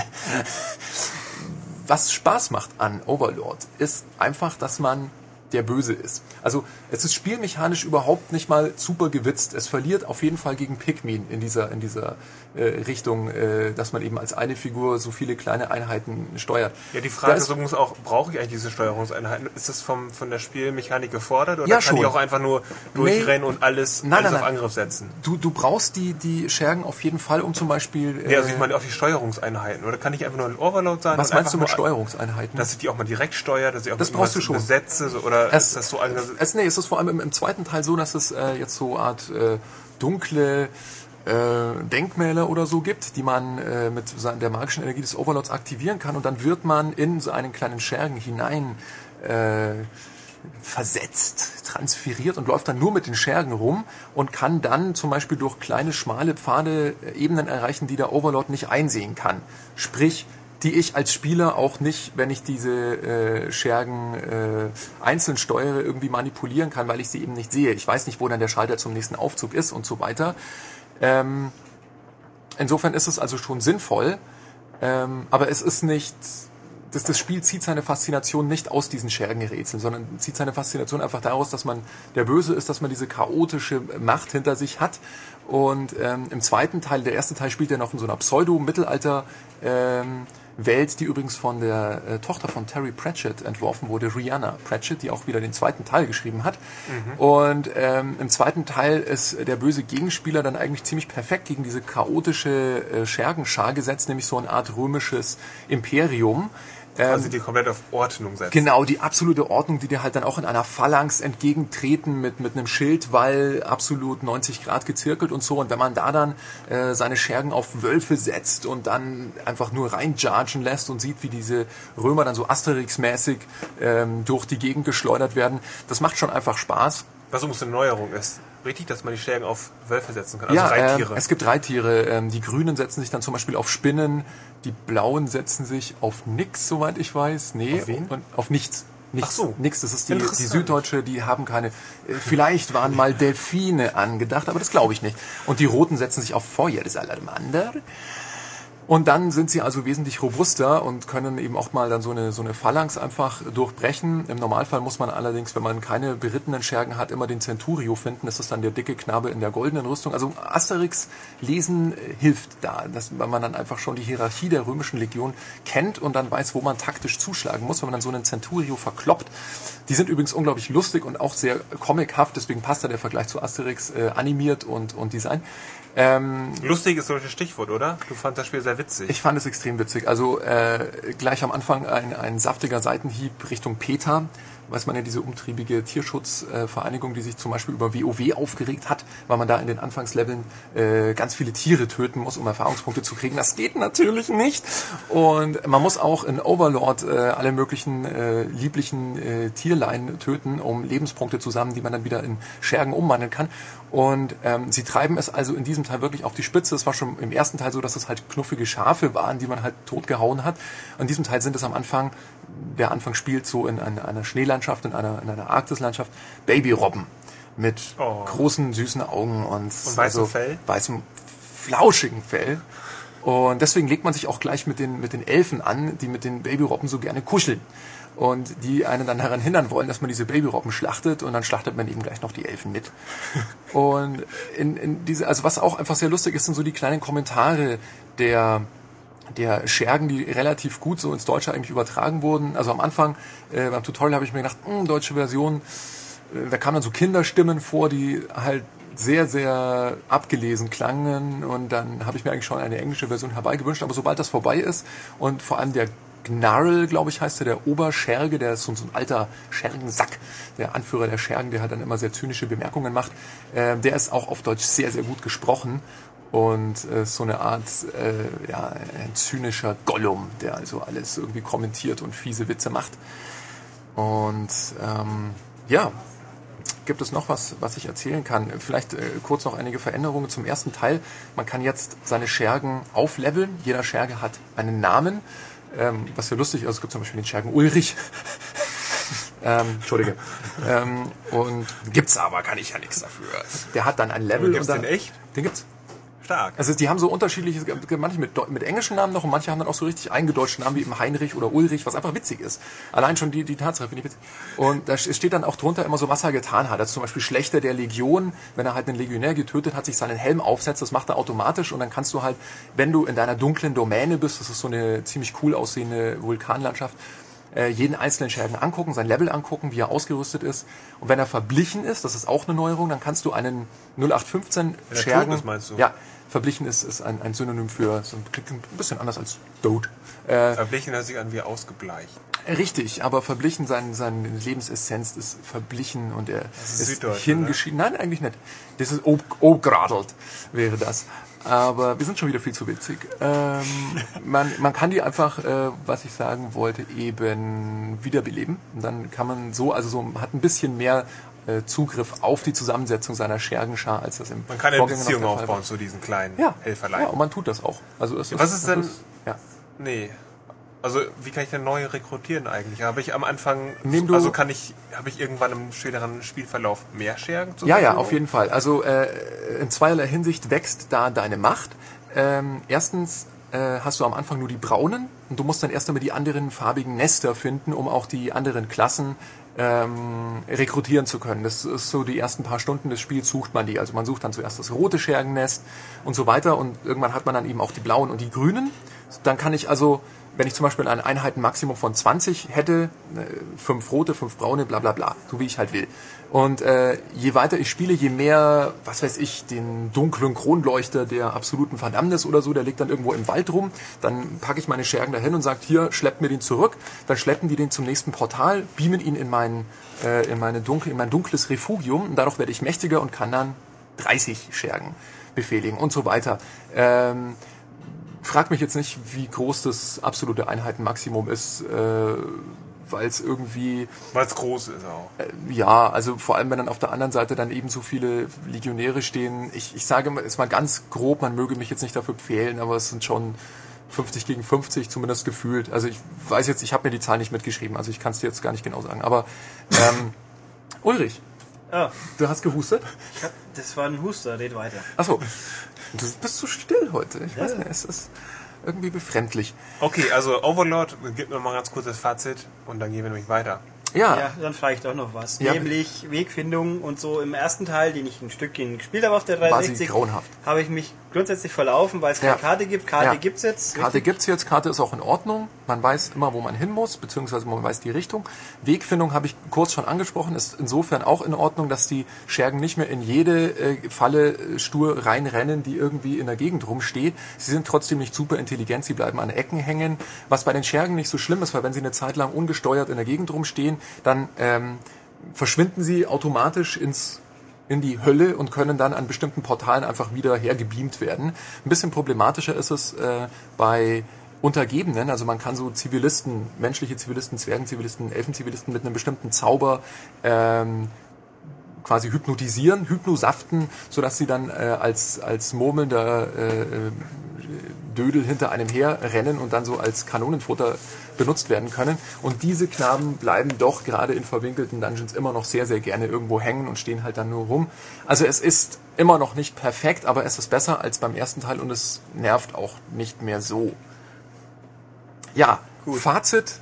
Ähm, kein spielerisches, absolutes Highlight, wenn man es jetzt mit Pikmin vergleicht, ähm, aber sehr, sehr witzig, sehr, sehr makaber, auch ähm, eine sehr eigenständige, bunte Optik und ein Spiel, das mir zumindest als jemand, der die Fantasy-Klischees zum Teil nicht mehr sehen kann, doch äh, sehr gut gefallen hat. Jo. Ja, schön. Das, war mein das, Fazit. das freut mich für dich. Das finde ich auch total schön. Dann sag doch mal was, denn es gibt das, das war jetzt Overlord 2 für PS3 und Overlord 360. Römisch 2, deswegen auch Römisch Oh. 2 wegen der römischen Legion, damit habe ich das auch gleich aufgelöst. Ah, okay. Okay, gibt's für PS3 und 360. Es gibt aber auch eine Wii-Version. Es gibt eine Die hat einen Untertitel, ja. die heißt nämlich nur Overlord Dark Legend. Ja. Und das kann eine Römisch 2 mehr sein. Richtig. Vermutlich, weil es ein anderes Spiel ist. Es ist Klär uns ein, auf. Äh, storytechnisch ist es ein Prequel, auch geschrieben von Rihanna Pritchard. aber äh, entwickelt von einem anderen. Äh, Ja, das ist richtig. Nicht mehr von Triumph, Von äh, sondern Climax. von Climax Studios, die dann auch wirklich aus England sind. Das ist so, so eine Art ah, Hausentwickler von Codemasters, würde ich jetzt mal behaupten. Nein? Nö, aber egal. Weiter. Gut, äh, ich habe einen Fehler gemacht. Hey, das kann doch mal passieren, ja. Das, äh, steine ich mich doch. So, ähm, Block. Au. Äh, ja, es ist in, in, in jeglicher Hinsicht eine abgespeckte Version eigentlich des großen Overlords, sage ich jetzt mal. Äh, Storytechnisch spielt man die Vorgeschichte des ersten Overlords, ähm, der also in einem, in einem äh, kleinen äh, Burgstaat aufwächst und äh, halt auch schon so ein, so ein kleiner, unheimlicher Zaubergeselle ist, der von seinen Also man spielt ähm, den ersten Overlord auch. ja, du bist der erste Overlord, aber bevor, also vor dem, aller, vor dem ersten 1. Overlord, genau, vor Ja. Overlord 1. Also so wie äh, Star Wars Episode 1 und Star Wars Episode 4. Verstehst? Oder Star Trek Prequel oder, egal, vergiss es. Ähm, und, äh, im Grunde genommen spieltechnisch macht man nichts anderes als äh, im ersten Overlord nur eben abgespeckt. Also man läuft auch, man hat auch seine vier äh, Schergeneinheiten, man hat seine Nahkampfangriffe, man hat unterschiedliche Zaubersprüche. Das Problem an dieser Sache ist, ähm, die großen Overlords, obwohl sie linear sind, können sie sowas wie eine offene Welt simulieren, weil einfach so viel passiert, weil das Ganze so groß ist, weil so viele NSCs rumlaufen und es so viele Betätigungsmöglichkeiten gibt, dass du, trotzdem du eigentlich nur linear vorgehen kannst, immer den Eindruck hast, das ist eine wirkliche lebendige Welt, die du jetzt gerade unterwirfst, unterjochst, was Spaß macht. Und ich hatte mal da Gletschern ständig das Gefühl, ich würde gegängelt. Es sind, es sind ganz, äh, ganz enge Schläuche, durch die man da durchläuft. Man hat kaum irgendwie Weitsicht. Äh, es gibt halt dann so vereinzelt rumstehende Gehöfte oder auch mal ein kleines Dorf oder so. Aber es wirkt halt alles wie ein, naja, mittelmäßiges äh, Action-Adventure, ähm, in dem man eben als, als Alleinstellungsmerkmal äh, hat, dass man eben ein paar mehr Untereinheiten dabei hat, mit denen man dann eben diese klassischen Schergenrätsel lösen kann. Es ist einfach nichts Besonderes. Und ähm, es, es schien mir auch vom Humor her ein bisschen zahmer. Ich weiß nicht, das unterstelle ich jetzt vielleicht ähm, Climax, dass sie da sich die das Ziel, äh, die Zielgruppe vom vom Wii so ein bisschen juveniler vorstellen als die der 360 oder PS3 und deswegen nicht ganz so draufhauen, nicht ganz so makaber sind. Weiß nicht, vielleicht tue ich ihnen da Unrecht oder so, aber es kam mir einfach so etwas zahmer vor und ein bisschen langweiliger auch. Okay. Und technisch für wie? In Ordnung, aber äh, ich, ich weiß ja, was, was auf Wii möglich ist und äh, mein Gott, äh, Was ich habe es von irgendeinem Kollegen gehört, der mal kurz reingeguckt hat, der hat gemeint irgendwie Harry Potter. Aber Habe ich das nicht so gesagt? es kann sein. Aber Weil ich, damals den hattest du, Tag, weil ich den Tag davor das Harry Potter Wii gespielt habe. da hattest du aber keine Brille auf. Deswegen, also du hast ja heute eine Brille auf, Philipp. Ja. Deswegen, Ja, deswegen. du auch, Äh, Max. ich habe ja aber immer eine auf. Deswegen habe ich mich jetzt da nicht dran erinnert, dass du das gesagt hast. Ja, das warst du tatsächlich. Ja, vom ganzen Videospielen werde ich blind. Ja, das wussten wir aber vorher. Die Hände werden haarig, genau. Nein, das war was anderes, Ulrich. Das kannst du dann im Erotik-Special irgendwie. Äh, äh, lass mir das. Okay, äh, kurz Steuerung nochmal. Ja, ähm, bitte? Du hast nichts zur Steuerung erwähnt, oder? Jetzt gerade? Nein, habe ich nicht. Ja, aber äh, es wie, ist, wie ist das? Ist das viel rumfuchteln? Äh, Kann man es gut steuern? Das ist eigentlich Wie relativ- es auch mit, der, mit dem Chaos des Overlordschen Sie nehmen, sie nehmen das Chaos ein bisschen raus, das auf der doch sehr überladenen PS3 und 360-Steuerung vorherrscht, indem du eben einfach mit der Remote auf dem Bildschirm deuten kannst, um die Schergen irgendwo hin zu dirigieren, also um sie zum Beispiel auf einen Gegner zu dirigieren oder in eine Ecke, wo halt Vasen rumstehen, die werden dann zerschlagen oder in ein Haus hinein oder so. Ähm, was ein bisschen besser funktioniert, logischerweise, weil du eben direkt drauf äh, deuten kannst. Ähm, die Steuerung des Overlords selber ist, naja, also die, die, die, Wie steuere ich denn mit Analogstick? Du steuerst ihm klar mit dem Analogstick auf den Nunchuk und äh, hast halt so eine Ein-Button-Schlag-Kombination, die so rhythmisch nicht besonders interessant ist. Also du Button bashst dich halt durch die Gegner. Es ist nichts Besonderes, aber es ist auch nichts, was irgendwie schlecht funktionieren würde. Und was sie so ähm, aus der Wii-Steuerung rausholen, ist schon ganz nett. Also zum Beispiel kann man eben mit der äh, Remote einen, einen Schergen greifen äh, und ihn dann schütteln dann fängt er irgendwann an zu brennen und zu rauchen und rennt dann quasi als gerichteter Selbstmordattentäter in Gegnerscharen oder gegen irgendwelche Hindernisse und zerplatzt dann da. Äh, das ist ganz nett, aber es ist jetzt auch nichts, was, was absolut weltbewegend wäre oder so. Okay, also unterm Strich Ja. Next-Gen-Version besser auf jeden Fall. Auf jeden Fall, wer die Wahl hat, holt sich ist- PS3 oder 360.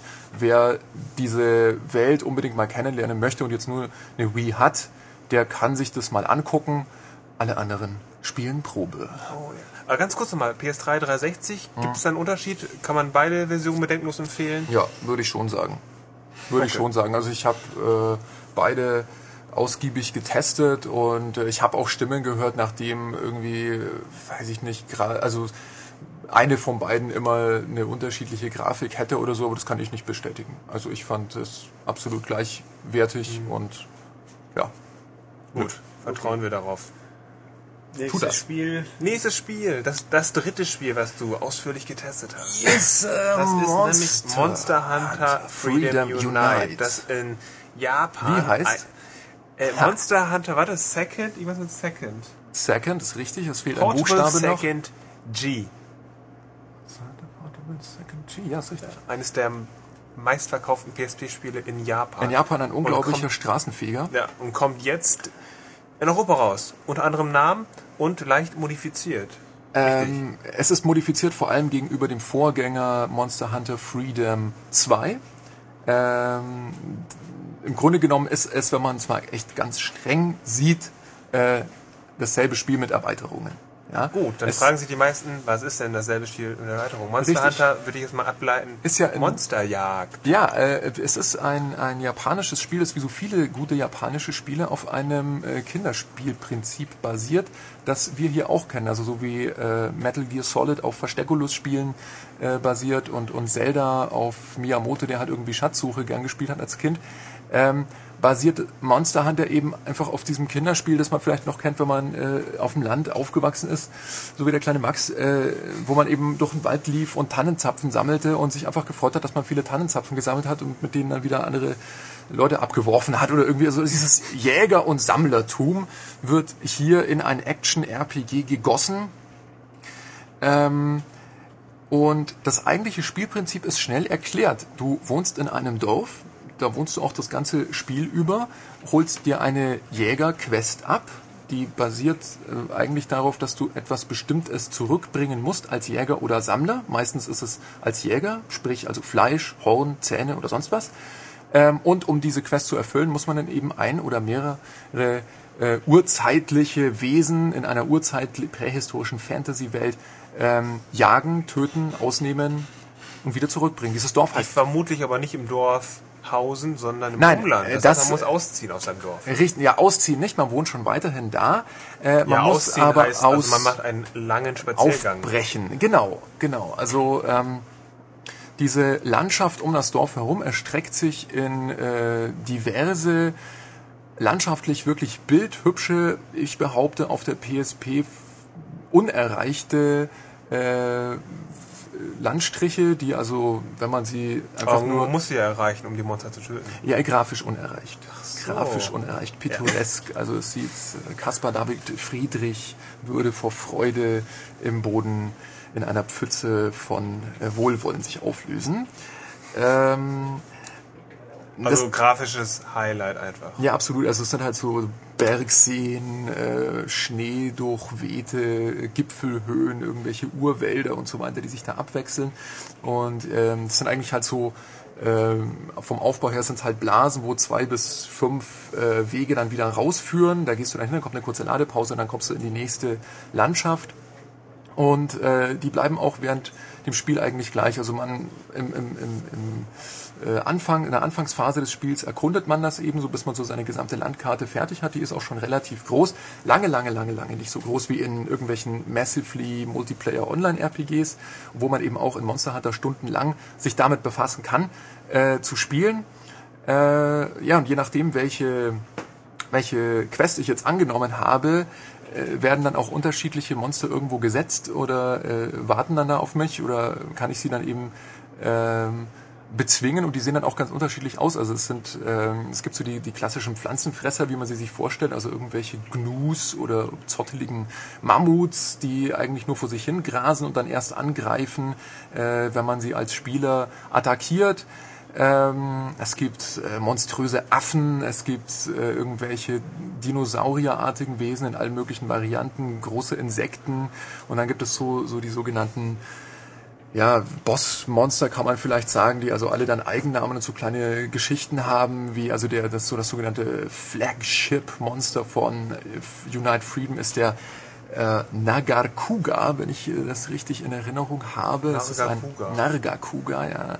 Ähm, ein, Aus ein, der Mischung aus Drachen und Wurm. Ja, Panther vor allem. Also die Form an sich gab es schon eigentlich im, im Vorgänger, im, im, im äh, Freedom 2. Das ist eine sogenannte Pseudo-Wyvern, also Pseudo-Wyvern.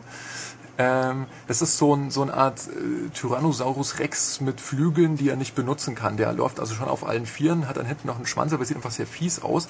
Und diese besondere Form davon ist, äh, ist eben so mit von einem schwarzen Fell überzogen, hat dann rot leuchtende Augen und so weiter. Und es gibt dann noch viel größere Monster.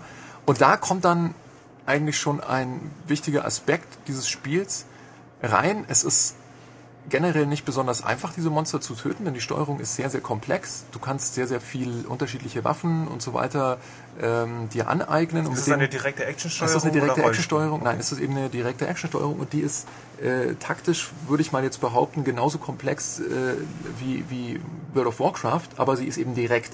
Und sie ist nicht. Oh ja, Mysterium unter übrigens unter all diesen Consoleros hier in der Redaktion. Äh, World of Warcraft ist, hat ein sehr komplexes Kampfsystem und es ist nicht nur einfach mal, ich drücke auf der linken Maustaste. Was wir beide natürlich wissen, aber Eben, wir beide sind ja quasi die erleuchteten Paladine der, lassen wir das. Ähm, das Problem bei Monster Hunter und eigentlich der große Kritikpunkt, der auch dafür sorgt, dass das Spiel hierzulande zumindest polarisiert, in Japan nicht so, ist, dass diese Steuerung sehr unzugänglich ist.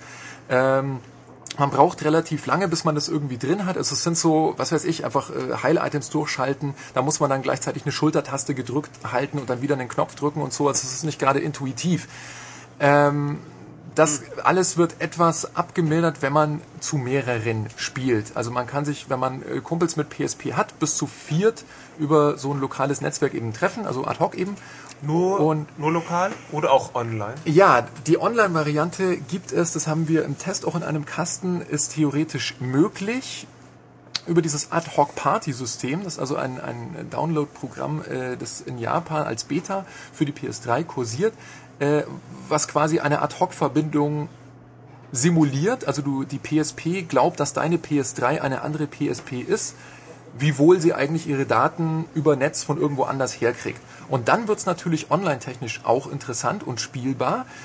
Das geht aber offiziell in Europa noch nicht und es ist auch nicht klar, ob das hier offiziell rauskommen wird. Es gibt noch irgendwie andere Möglichkeiten, aber da kenne ich mich ehrlich gesagt nerdtechnisch zu wenig aus. Irgendwie mit, weiß nicht, Ja, Tunnelsoftware auf PC theoretisch. Also, aber ähm, um es nochmal kurz genauer zu sagen, wenn das wirklich käme, man bräuchte auf jeden Fall eine PS3 dazu. Ja, genau. Also ein reiner Online-Modus ist nicht äh, möglich. Und das ist eigentlich so das Problem. Ja, Ähm, ja, ja, da springe ich mal ganz kurz ein. Also es gibt einen Multiplayer. Der Clou ist eben, man kann mit bis zu vier Ja, Monsterjägern gemeinsam auf Jagd gehen. was natürlich Und bei diesen großen Viechern richtig Spaß macht. Das muss ich schon eben, sagen. weil man da Aufgaben verteilen kann, man kann, ja. Du weißt ja, Und es soll, oder es generiert eben den meisten Spielspaß Ja. mit vier Leuten. Jetzt gibt es aber ein Problem. Dieses Problem wirst du gleich erläutern. Und das konntest du nicht so im, im, im Test der 9M wiedergeben, weil es unfair wäre. weil es unfair ich, wäre. Ich kann und du einem löst es jetzt auf. Ja, ich- ich- das ist auch jetzt exklusiv im Podcast. Jetzt pass auf. Die Schwäche des Spiels. Ja, so, die Schwäche von Monster Hunter Freedom Unite, meine Damen und Herren, folgendermaßen. Und äh, der Grund, warum es nicht im Heft erscheint. Ich kann einem Spiel ja nicht vorwerfen, dass es in dem Land, in dem es verkauft wird, zu wenig Leute gibt, die über die Hardware bzw. das Spiel verfügen, um eine flächendeckende äh, Versorgung mit Monster Hunter wütigen, ad hoc fähigen Mitspielern zu gewährleisten. In Japan ist das der Fall. In Japan treffe ich in der U-Bahn äh, Leute mit dicken Pelzmänteln und äh, Hornanhängern äh, nicht, aber mit einer PSP und die haben Bock auf Monster Hunter und dann spiele ich halt auf dem Weg zur Arbeit mal schnell eine Jagd.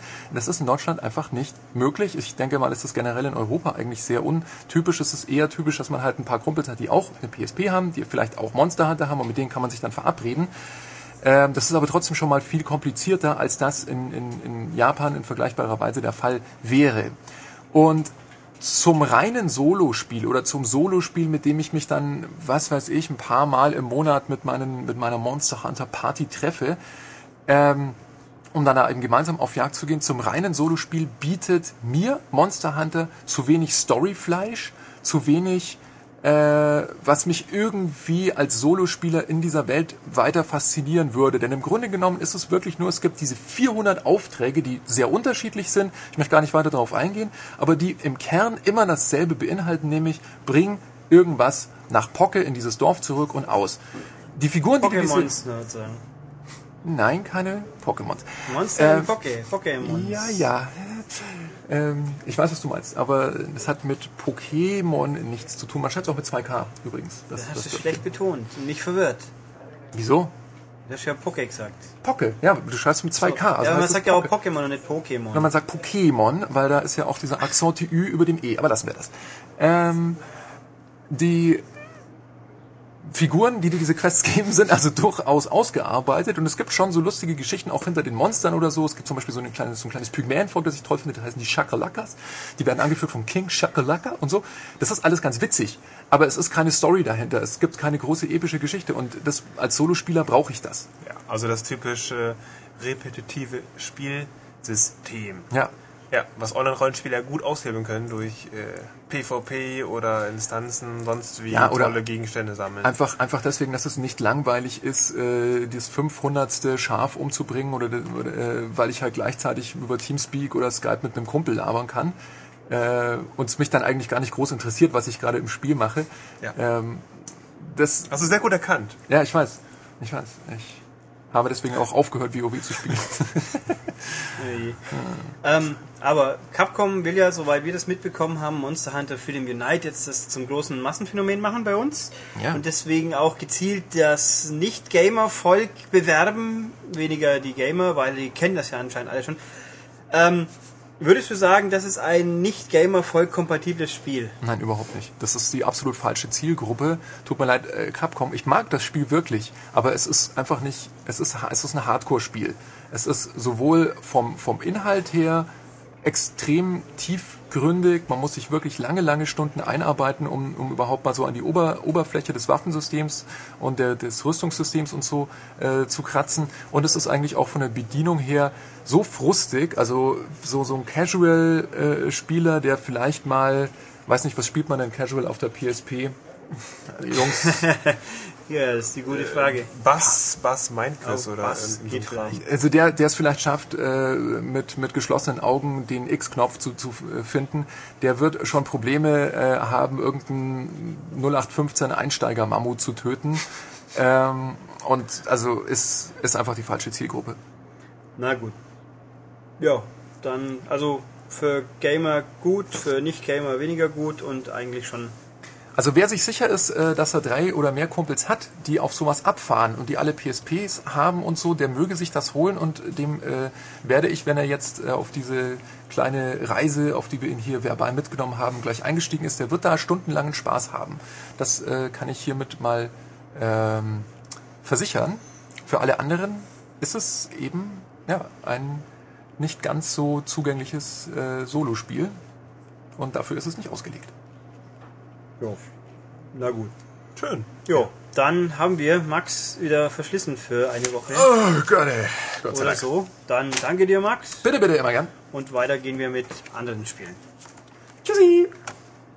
Und weiter geht's jetzt mit den Online-Geschichten, die wir noch so haben. Und da fange ich jetzt mal an mit den Wie wir spielen von letzter Woche. Da kam gleich als erstes ein ganz tolles Sega-Projekt, nämlich Let's Catch, das erste Produkt, äh, Spiel von Yuji Naka, nachdem er äh, von Sega, also nachdem er Sega verlassen hat. Ähm, ja, hat er Let's Catch gemacht und direkt darauf übrigens Let's Tap, was dann letzte Woche erschienen ist. Aber wir wollen jetzt mal Let's Catch reden. Genau. Ein tolles äh, Wurf- und Fangspiel. Ja, ein Wurf- und Fangspiel. Das kommt bei uns zeitgleich. Let's Tap gibt's ja auch seit letzter Woche. Und äh, Download-Spiel, WiiWare-Spiel kostet 10 Euro. Das sind ungefähr 7 Euro zu viel, sag ich jetzt einfach mal.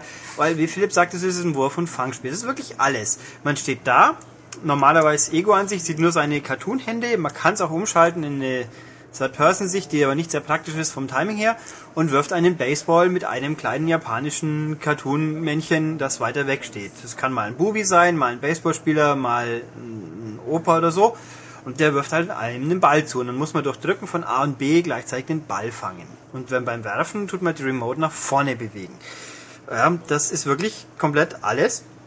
Es gibt ein paar Spielmodi nach dem Motto, wirf halt mit einer bestimmten Anzahl von Würfen eine bestimmte Minimumpunktzahl kriegen, die davon abhängt, wie gut man fängt und wirft. Oder der, der andere wirft einen den Ball immer schneller zu oder man muss Zielscheiben abwerfen.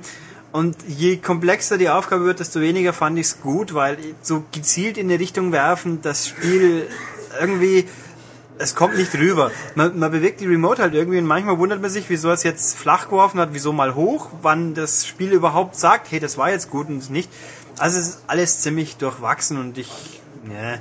Also ich finde es als netter Gag, Gimmick ist es okay, aber 10 Euro, nein. Also beim besten Willen braucht niemand, auch Schaut euch irgendwo den Trailer an, auf unserer Webseite zum Beispiel haben wir mal einen Trailer gehabt, dann weiß man alles und hat auch wirklich alles gesehen. Gibt's lieber die 30 Euro für Let's Tap aus, da habt ihr deutlich mehr davon. Ja, Preis-Leistungsverhältnis also extrem unterdurchschnittlich. Ja. Echt nur was für Yuji Naka-Fans. Ja, es hat auch, auch optisch, sollte ich noch sagen, nicht wirklich viel Charme. Es ist halt einfach, man hat hier ein generisches Parkgelände, generisches Baseballstadion, wo man mal drin steht. Die Figuren sind keine mies, man selbst schon, die anderen nicht, sehen aber auch nicht detaillierter oder witziger aus. Also, pff, ja, Ja. Willst du noch irgendwas dazu sagen? nö. Gut, weiter da. noch die äh, geniale Überleitung, die 10 Euro, die ihr dafür nicht ausgebt, die steckt ihr besser in Icarian oder Nix Quest. Also letzte Woche erschienenes WiiWare-Spiel, wo ich jetzt gleich noch erzähle, wieso es so toll ist. Das hieß am Freitag von der Woche Icarian Kindred Spirits. Äh, ab diesem Freitag voraussichtlich wird es wohl Nix Quest, NYX Quest, Kindred Spirits heißen, weil die äh, Entwickler den Namen ändern mussten. Wieso, haben wir nicht rausgefunden, aber es wird wohl passieren, aber soll uns egal sein, das Spiel bleibt gleich, bis auf den Namen, der jetzt die Hauptfigur ist. Genau, also genau das wollte ich sagen. Nix Quest, weil Nix quasi die weibliche Hauptfigur heißt. Genau. Ähm, das ganze Spiel ist äh, basiert so auf der Sage rund um Icarus, deswegen auch der ursprüngliche Name, der ja, wie wir wissen, Wachsflügel runtergefallen irgendwas und seine Freundin aus dem Olymp, die Nix, die sucht ihn jetzt auf der zerstörten Erde. Das Spiel Der ist ja selbst, doch ins Wasser gefallen. ja, angeblich, aber das Spiel weiß es besser. Okay. Sie, oh, also sie sucht nicht ihn. spoilern jetzt. Ja.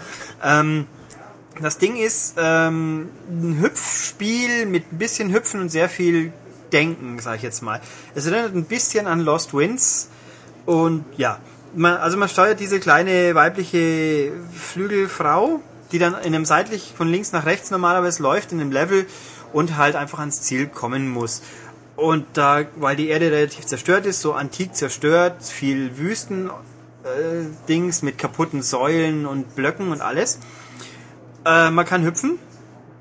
Und sie kann auch ein bisschen flattern, aber immer nur fünf Schläge. Danach fällt sie entweder runter oder man kann sie ein Stückchen gleiten lassen. Also man kann nicht einfach nur fliegen, da muss man schon gut mit planen, teilweise bei den Sprungsequenzen, Sprungflugsequenzen.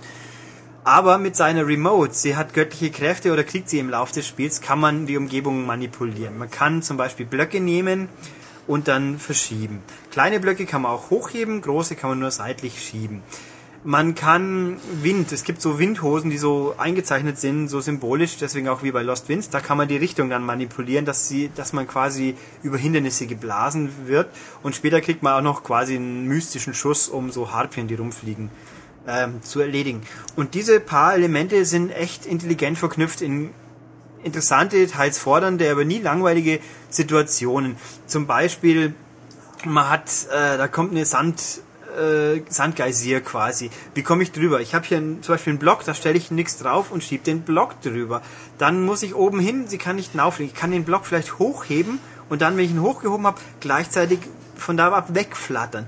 Oder ich komme in eine Situation, wo von oben große Steine fies stampfen. Die kann ich dann eben mit meiner Remote festhalten. Sie kann unten durchlaufen. Also man kann quasi zwei Sachen gleichzeitig machen.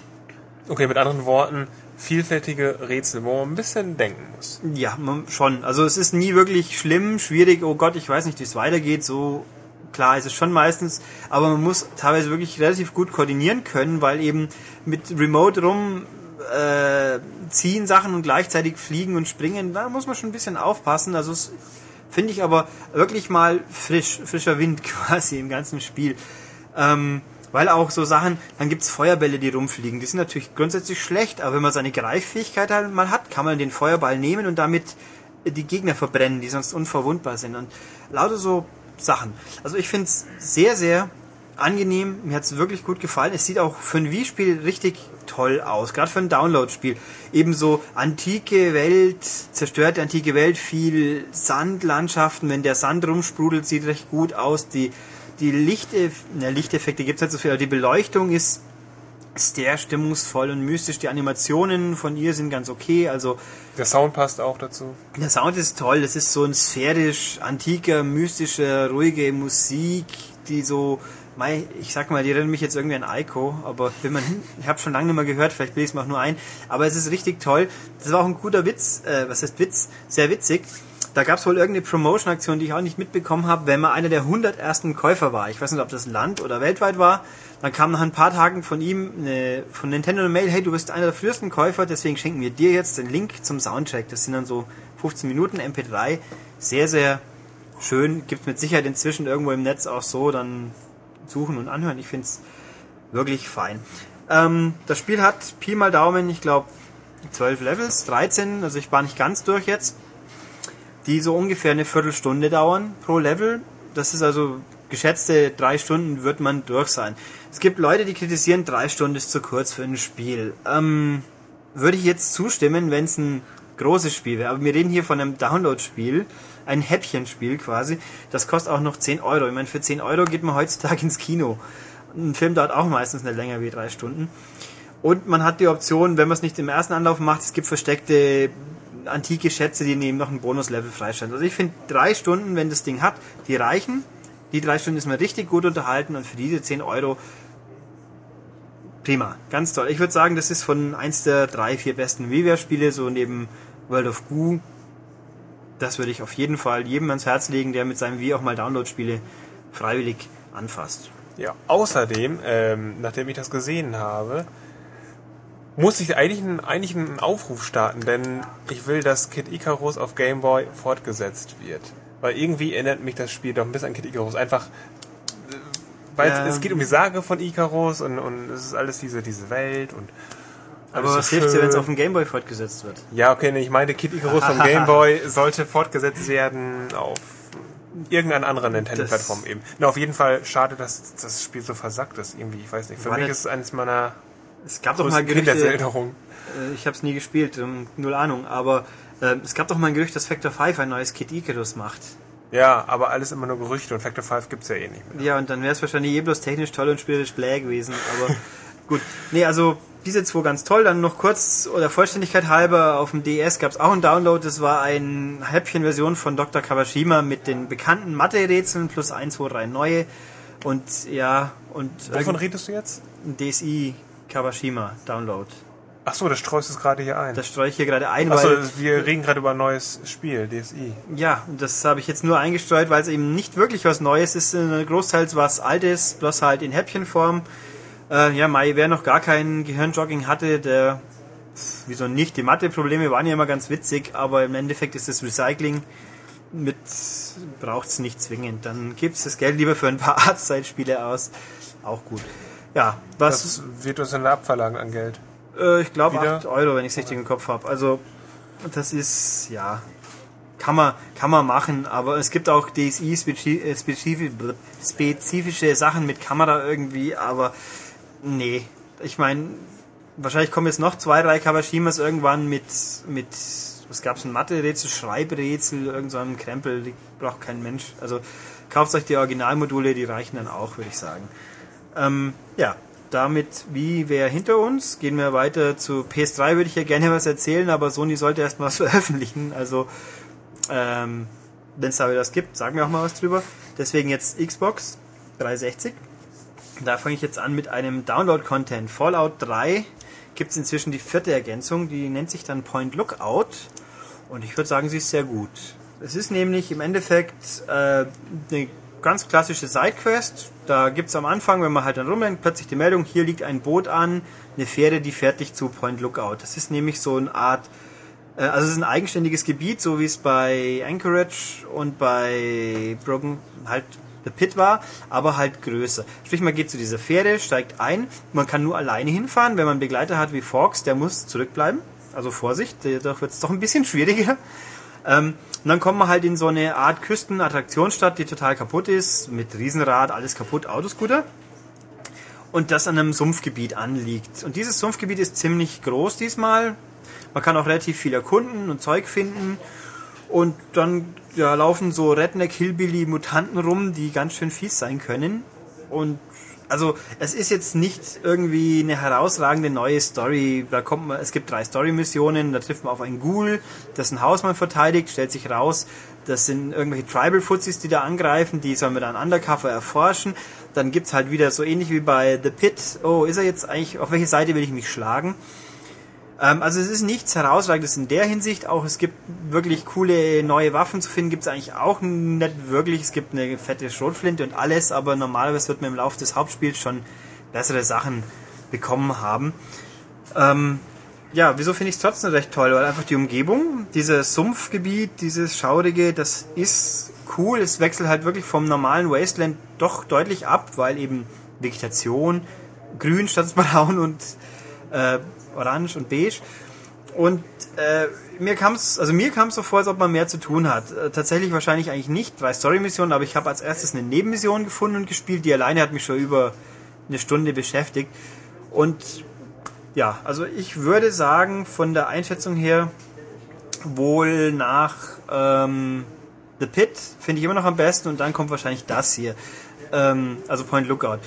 Äh, Natürlich braucht man trotzdem Broken Steel wegen dem Level Cap, weil hier gibt's keine Ergänzung. Sprich, wer kein Broken Steel hat, der bleibt bei seinem Level 20 Cap. Wer Broken Steel hat, bleibt beim Level 30 Cap. Da gibt's keine Änderung hier. Ich habe die Entwickler gefragt, ob sich was ändern wird, auch für die nächste Ergänzung, die dann, ich habe was irgendwas mit Zeta, mit Raumschiff kommt, noch keine Antwort gekriegt. Wir werden sehen. Ich befürchte nicht, aber wer von Fallout noch nicht genug hat, für den würde ich sagen, lohnt sich's. Okay, was will Bethesda denn uns dafür, dafür wieder abknöpfen? Wie das Ähm, gleiche kostet wieder 10 Euro wie immer. Oder halt, man wartet noch ein paar Monate auf die Game of the Year Edition, da wird es dann ja auch drauf sein. Oder weniger lang, da kommt dann dieses zweite Download-Content Disc Pack mit äh, zusammen mit Broken Steel, glaube ich. Wann das jetzt genau kommt, habe ich vergessen, aber ähm, also wer eh schon die ganzen Dinge als Download gekauft hat, der wird sich wahrscheinlich jetzt auch noch kaufen, weil er macht nichts falsch damit. Aber mal. Ich muss sagen, grundsätzlich finde ich es sehr gut, dass es sowas, dass auf Konsole möglich ist, Download-Contents und irgendwelche Inhalte nachzuliefern. Aber irgendwie jeden Monat kommt was Neues raus zu Fallout und also ich, ich spiele es nicht, ich werde es erst äh, als, als ja, Game of the Year Edition wahrscheinlich spielen. Ich finde es, glaube ich, weiß nicht, wenn ich so ein Fallout-Spieler bin, ist doch super nervig. Ständig kommt wieder was Neues raus und dann, äh, weiß ich, manche sind sehr unterdurchschnittlich, manche sind wieder toll, aber es ist doch totale Abzocke. Ähm, ja, also, also ich finde es prinzipiell schon toll. Das Problem für mich an Fallout war immer, ähm, durch diese Level Cap und dieses Ende, das ja jetzt aufgehoben worden ist mit Broke Steel, ich kann eigentlich eh nicht alles vernünftig machen, was das Spiel eh schon bietet. Deswegen ist das eigentlich noch mehr von, ich kann nicht alles spielen, aber ich freue mich drüber. Ähm, man kann jetzt streiten, ob es bei Oblivion mit der einen richtig großen Ergänzung besser war, weil das Niveau eines Shivering Isles hat von Fallout bisher noch nichts gehabt.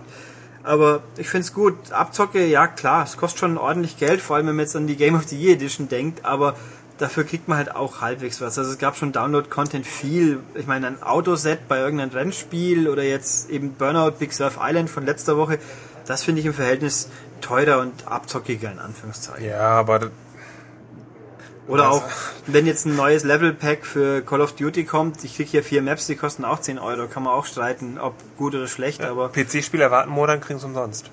äh, Das sind, die Karten, das sind die Maps umsonst. bei Call of Duty. Ja. Echt? Ja gut, das ist natürlich dann in irgendeiner Form ärgerlich. Aber na gut. Ja, damit Fallout hinter uns. Jetzt kommen wir noch zu den Download-Spielen und für das erste davon holen wir einen noch einen Praktikanten, der uns gleich ganz begeistert was erzählen wird.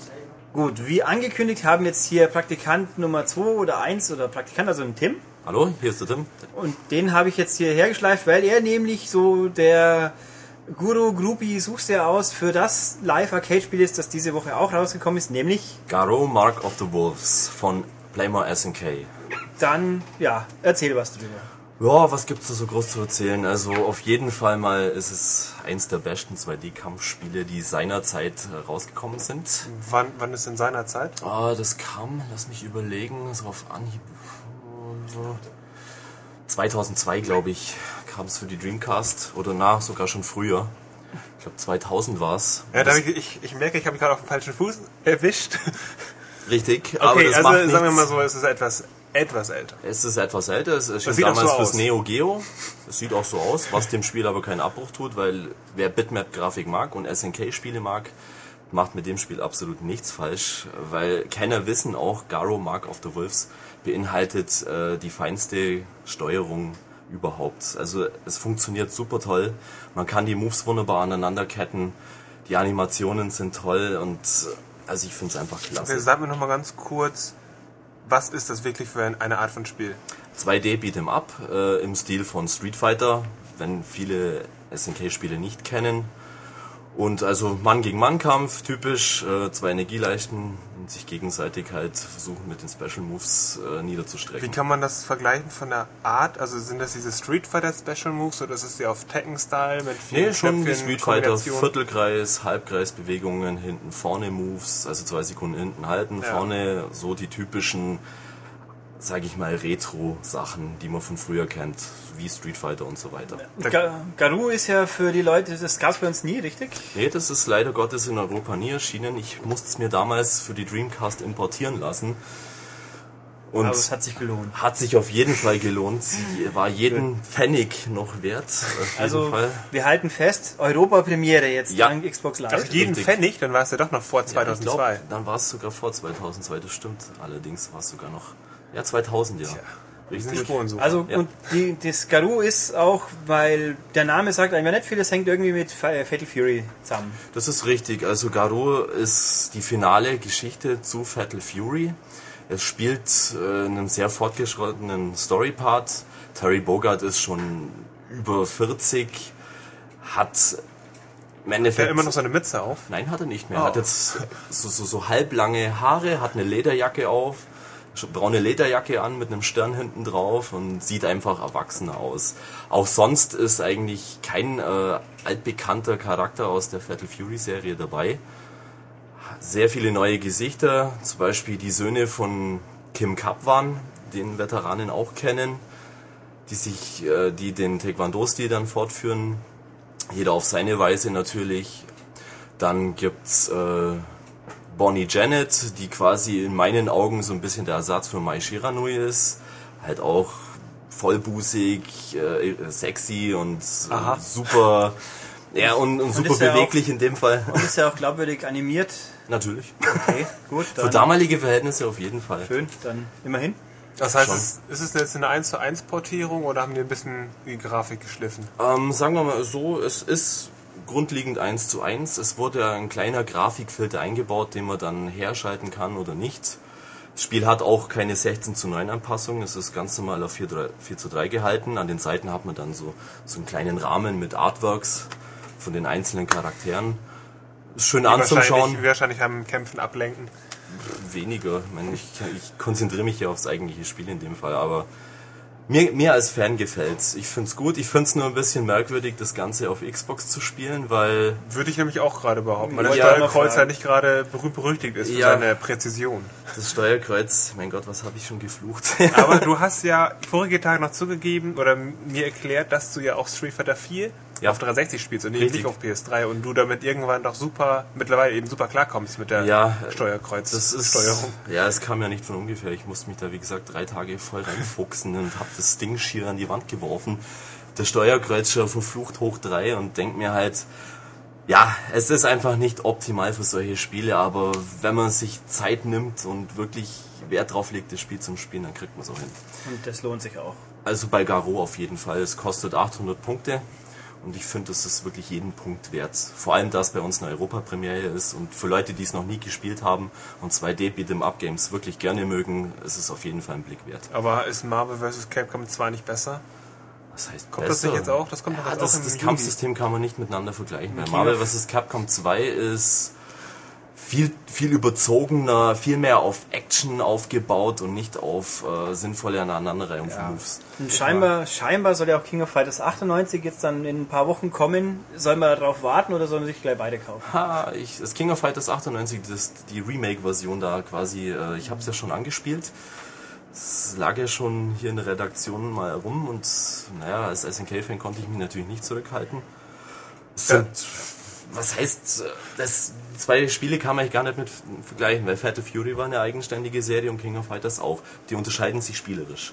Auf jeden Fall vom Feingefühl her, vom, vom Move-Timing her und äh, natürlich auch von der Kämpferanzahl her, das ist klar. Inwiefern? Ja, Wer hat da mehr? King of King of Fighters hat natürlich mehr, weil das immer so ein Spin-off ist von allen äh, berühmten SNK-Charakteren. So ein Zusammentreffen der Besten und natürlich wurden auch äh, einige neue für die Serie extra entwickelt. Ja. Aber so im Großen und Ganzen, also Garo ist wirklich der Hammer. Gut, ich find's okay. klasse. Wunderbar. Also Bügelmenschen, die irgendwie nicht äh, nur Polygone sehen können, zugreifen, kaufen. Auf jeden Fall. Gut. Also okay. es ist echt toll. Ja, wunderbar. Ich danke dir, Tim. Ja, bitte gern Bis geschehen. zum nächsten Mal. Gut, und damit wieder noch abschließend noch das zweite Xbox Live Arcade Download Spiel dieser Woche, das sich da nennt Droplets. Es ist von Atlus und ein Knobelspiel. Ähm, ich versuch's mal zu erklären halbwegs. Es erinnert an Slotter, wer das noch kennen sollte von früher. Nämlich oben, man hat ein Spielfeld mit runden Feldern, auf denen so Bahnen sind. Also gra entweder gerade oder geknickte oder weichen. Und man muss die so zusammendrehen, dass die Einwurfstellen oben einen durchgehenden Pfad zu den Auffangbecken unten hat. Also man hat unten ein paar Auffangbecken, oben ein paar Einwurfstellen, wo regelmäßig Kugeln, Tropfen, sie nennen es Tropfen, glaube ich, runterdribbeln und man muss halt dafür sorgen, dass die nicht einfach irgendwie versickern auf dem Weg, sondern halt unten ankommen. Und ja, Punkte gibt's halt durch möglichst großen Weg oder wenn man mehrere gleichzeitig Bahnen gleichzeitig bauen kann und so weiter und so fort. Ähm, es ist verglichen worden mit Pipe Mania, das finde ich nicht ganz, und dem Hack Hackerspiel aus Bioshock, was ich jetzt dummerweise nicht im Kopf habe, aber es wird schon irgendwie stimmen. Ähm, ja, es ist einfach Konzept, klingt ein bisschen konfus, wenn man es mal gespielt hat, hat man schnell kapiert. Problematisch ist, gut zu spielen. Also, weil wirklich, um hier was freizuschalten, ähm, anfangs hat man nur einen normalen Modus, es gibt zwei, drei andere Spielmodi, die muss man aber erst freischalten durch gute Punktezahlen. Das ist ein bisschen schwieriger, weil das steht und fällt alles mit diesen Combo-Triggern quasi, die halt nur gehen, wenn man versetzt Bahnen zusammenbaut und am Anfang baut man halt eine Bahn und noch eine Bahn und man wundert sich, wieso man keine Punkte kriegt. Und ich wundere mich immer noch, nachdem ich es ein paar Mal gespielt habe, weil einmal hat es super geklappt, ein paar Mal gar nicht, ein paar Mal mittelmäßig, also ähm, ich weiß nicht. Also ich finde das Konzept funktioniert tatsächlich relativ gut. Die Präsentation ist ein bisschen nüchtern, ein bisschen abstrakt, ein bisschen Farbe ist auch drin. Musik habe ich schon wieder vergessen, also kann sie nicht weiter auffällig gewesen sein, hat aber auch nicht gestört. Ähm, man kann ein paar Farbschemen freischalten, ein paar Spielfelder, wo halt mehr oder weniger Drehbereiche sind. Ja, Sag mir doch mal noch mal ganz kurz, wie ich jetzt Punkte einfangen kann. Also es geht darum, dass ich oben irgendwelche Tropfenbälle oder sonst was habe, die fallen da rein und die müssen unten rauskommen. Und deswegen Richtig. muss ich in der Mitte Elemente drehen, so dass ich dann irgendwelche Ja. Bahnen habe, wo wir lang fahren. Und ich kriege anscheinend also Punkte, wenn ich lange Bahnen habe, also keine Ja. kurzen, also es geht also nicht, nicht auf Zeit. Nee, Zeit nicht, aber es geht halt darum, man hat einen bestimmten Tropfenvorrat. Je mehr versickern, desto weniger hat man. Und immer wenn man eine fertige Bahn gebaut hat, kriegt man wieder ein paar. Also man muss schon relativ schnell Bahnen bauen, weil ansonsten der Vorrat zu sehr wegkommt. Okay. Und durch Kombinationen eben, also wenn ich jetzt, sag mal, im linken Bildbereich eine Bahn gebaut habe, dann kriege ich einen Multiplikator mal zwei. Und dann kommt ein besonderer Tropfen und wenn der halt anders farblich markiert ist, wenn der unten ankommt, wird die Bahn aufgelöst. Es kommen neue Elemente rein. Stimmt, die Elemente verschwinden von der Bahn, es kommen neue von oben, sprich man muss immer das Neues bauen. Und man kriegt seine Tropfen zurück. Und wenn man, bevor der unten ankommt, eine zweite Bahn anlegen kann, wird der Multiplikator größer. Und so baut sich das auf. Also es funktioniert eigentlich, wenn man ein bisschen gespielt hat, ganz gut, aber es bleibt immer ein bisschen zufallslastig. Und ähm, also ich bin mir nicht ganz sicher. Ich glaube, sie hatten einfach ein interessantes Konzept und sind dann nicht so ganz schlau draus geworden, wie sie es jetzt wirklich endgültig verfeinern können. Ich fand es jetzt gut, das Ding kostet 10 Euro. Ob es das wert ist, weiß ich ehrlich gesagt nicht. Also ich werde es mir persönlich wahrscheinlich gönnen. Aber wie es immer so ist, in dem Fall wirklich die Demo-Version anschauen hilft schon. Also ich finde, es gab, es gibt ja einige Knobler auf Live Arcade inzwischen und da würde ich schon sagen, ja, also im oberen Mittelfeld, aber auch nicht mehr. Ja, No. gut. Okay. Dann das kurz und knackig, genauso kurz und knackig verabschieden wir uns jetzt dann. Ihr kennt ja das Übliche, schaut einfach mal auf unserer Webseite vorbei, www.maniac.de. Ähm, Podcast habt ihr jetzt eh gehört, wisst ihr auch, wo ihr klickt, sonst auf der Webseite per iTunes abonnieren. Und wenn ihr uns was zu sagen habt, wir hören gerne von euch, also nur ruhig schreiben, schreibt es in den Kommentar-Thread im, im Artikel auf der Webseite oder ins Forum oder eine E-Mail an podcast.maniac.de. Und ansonsten bis nächste Woche. Tschüss. Bis dann.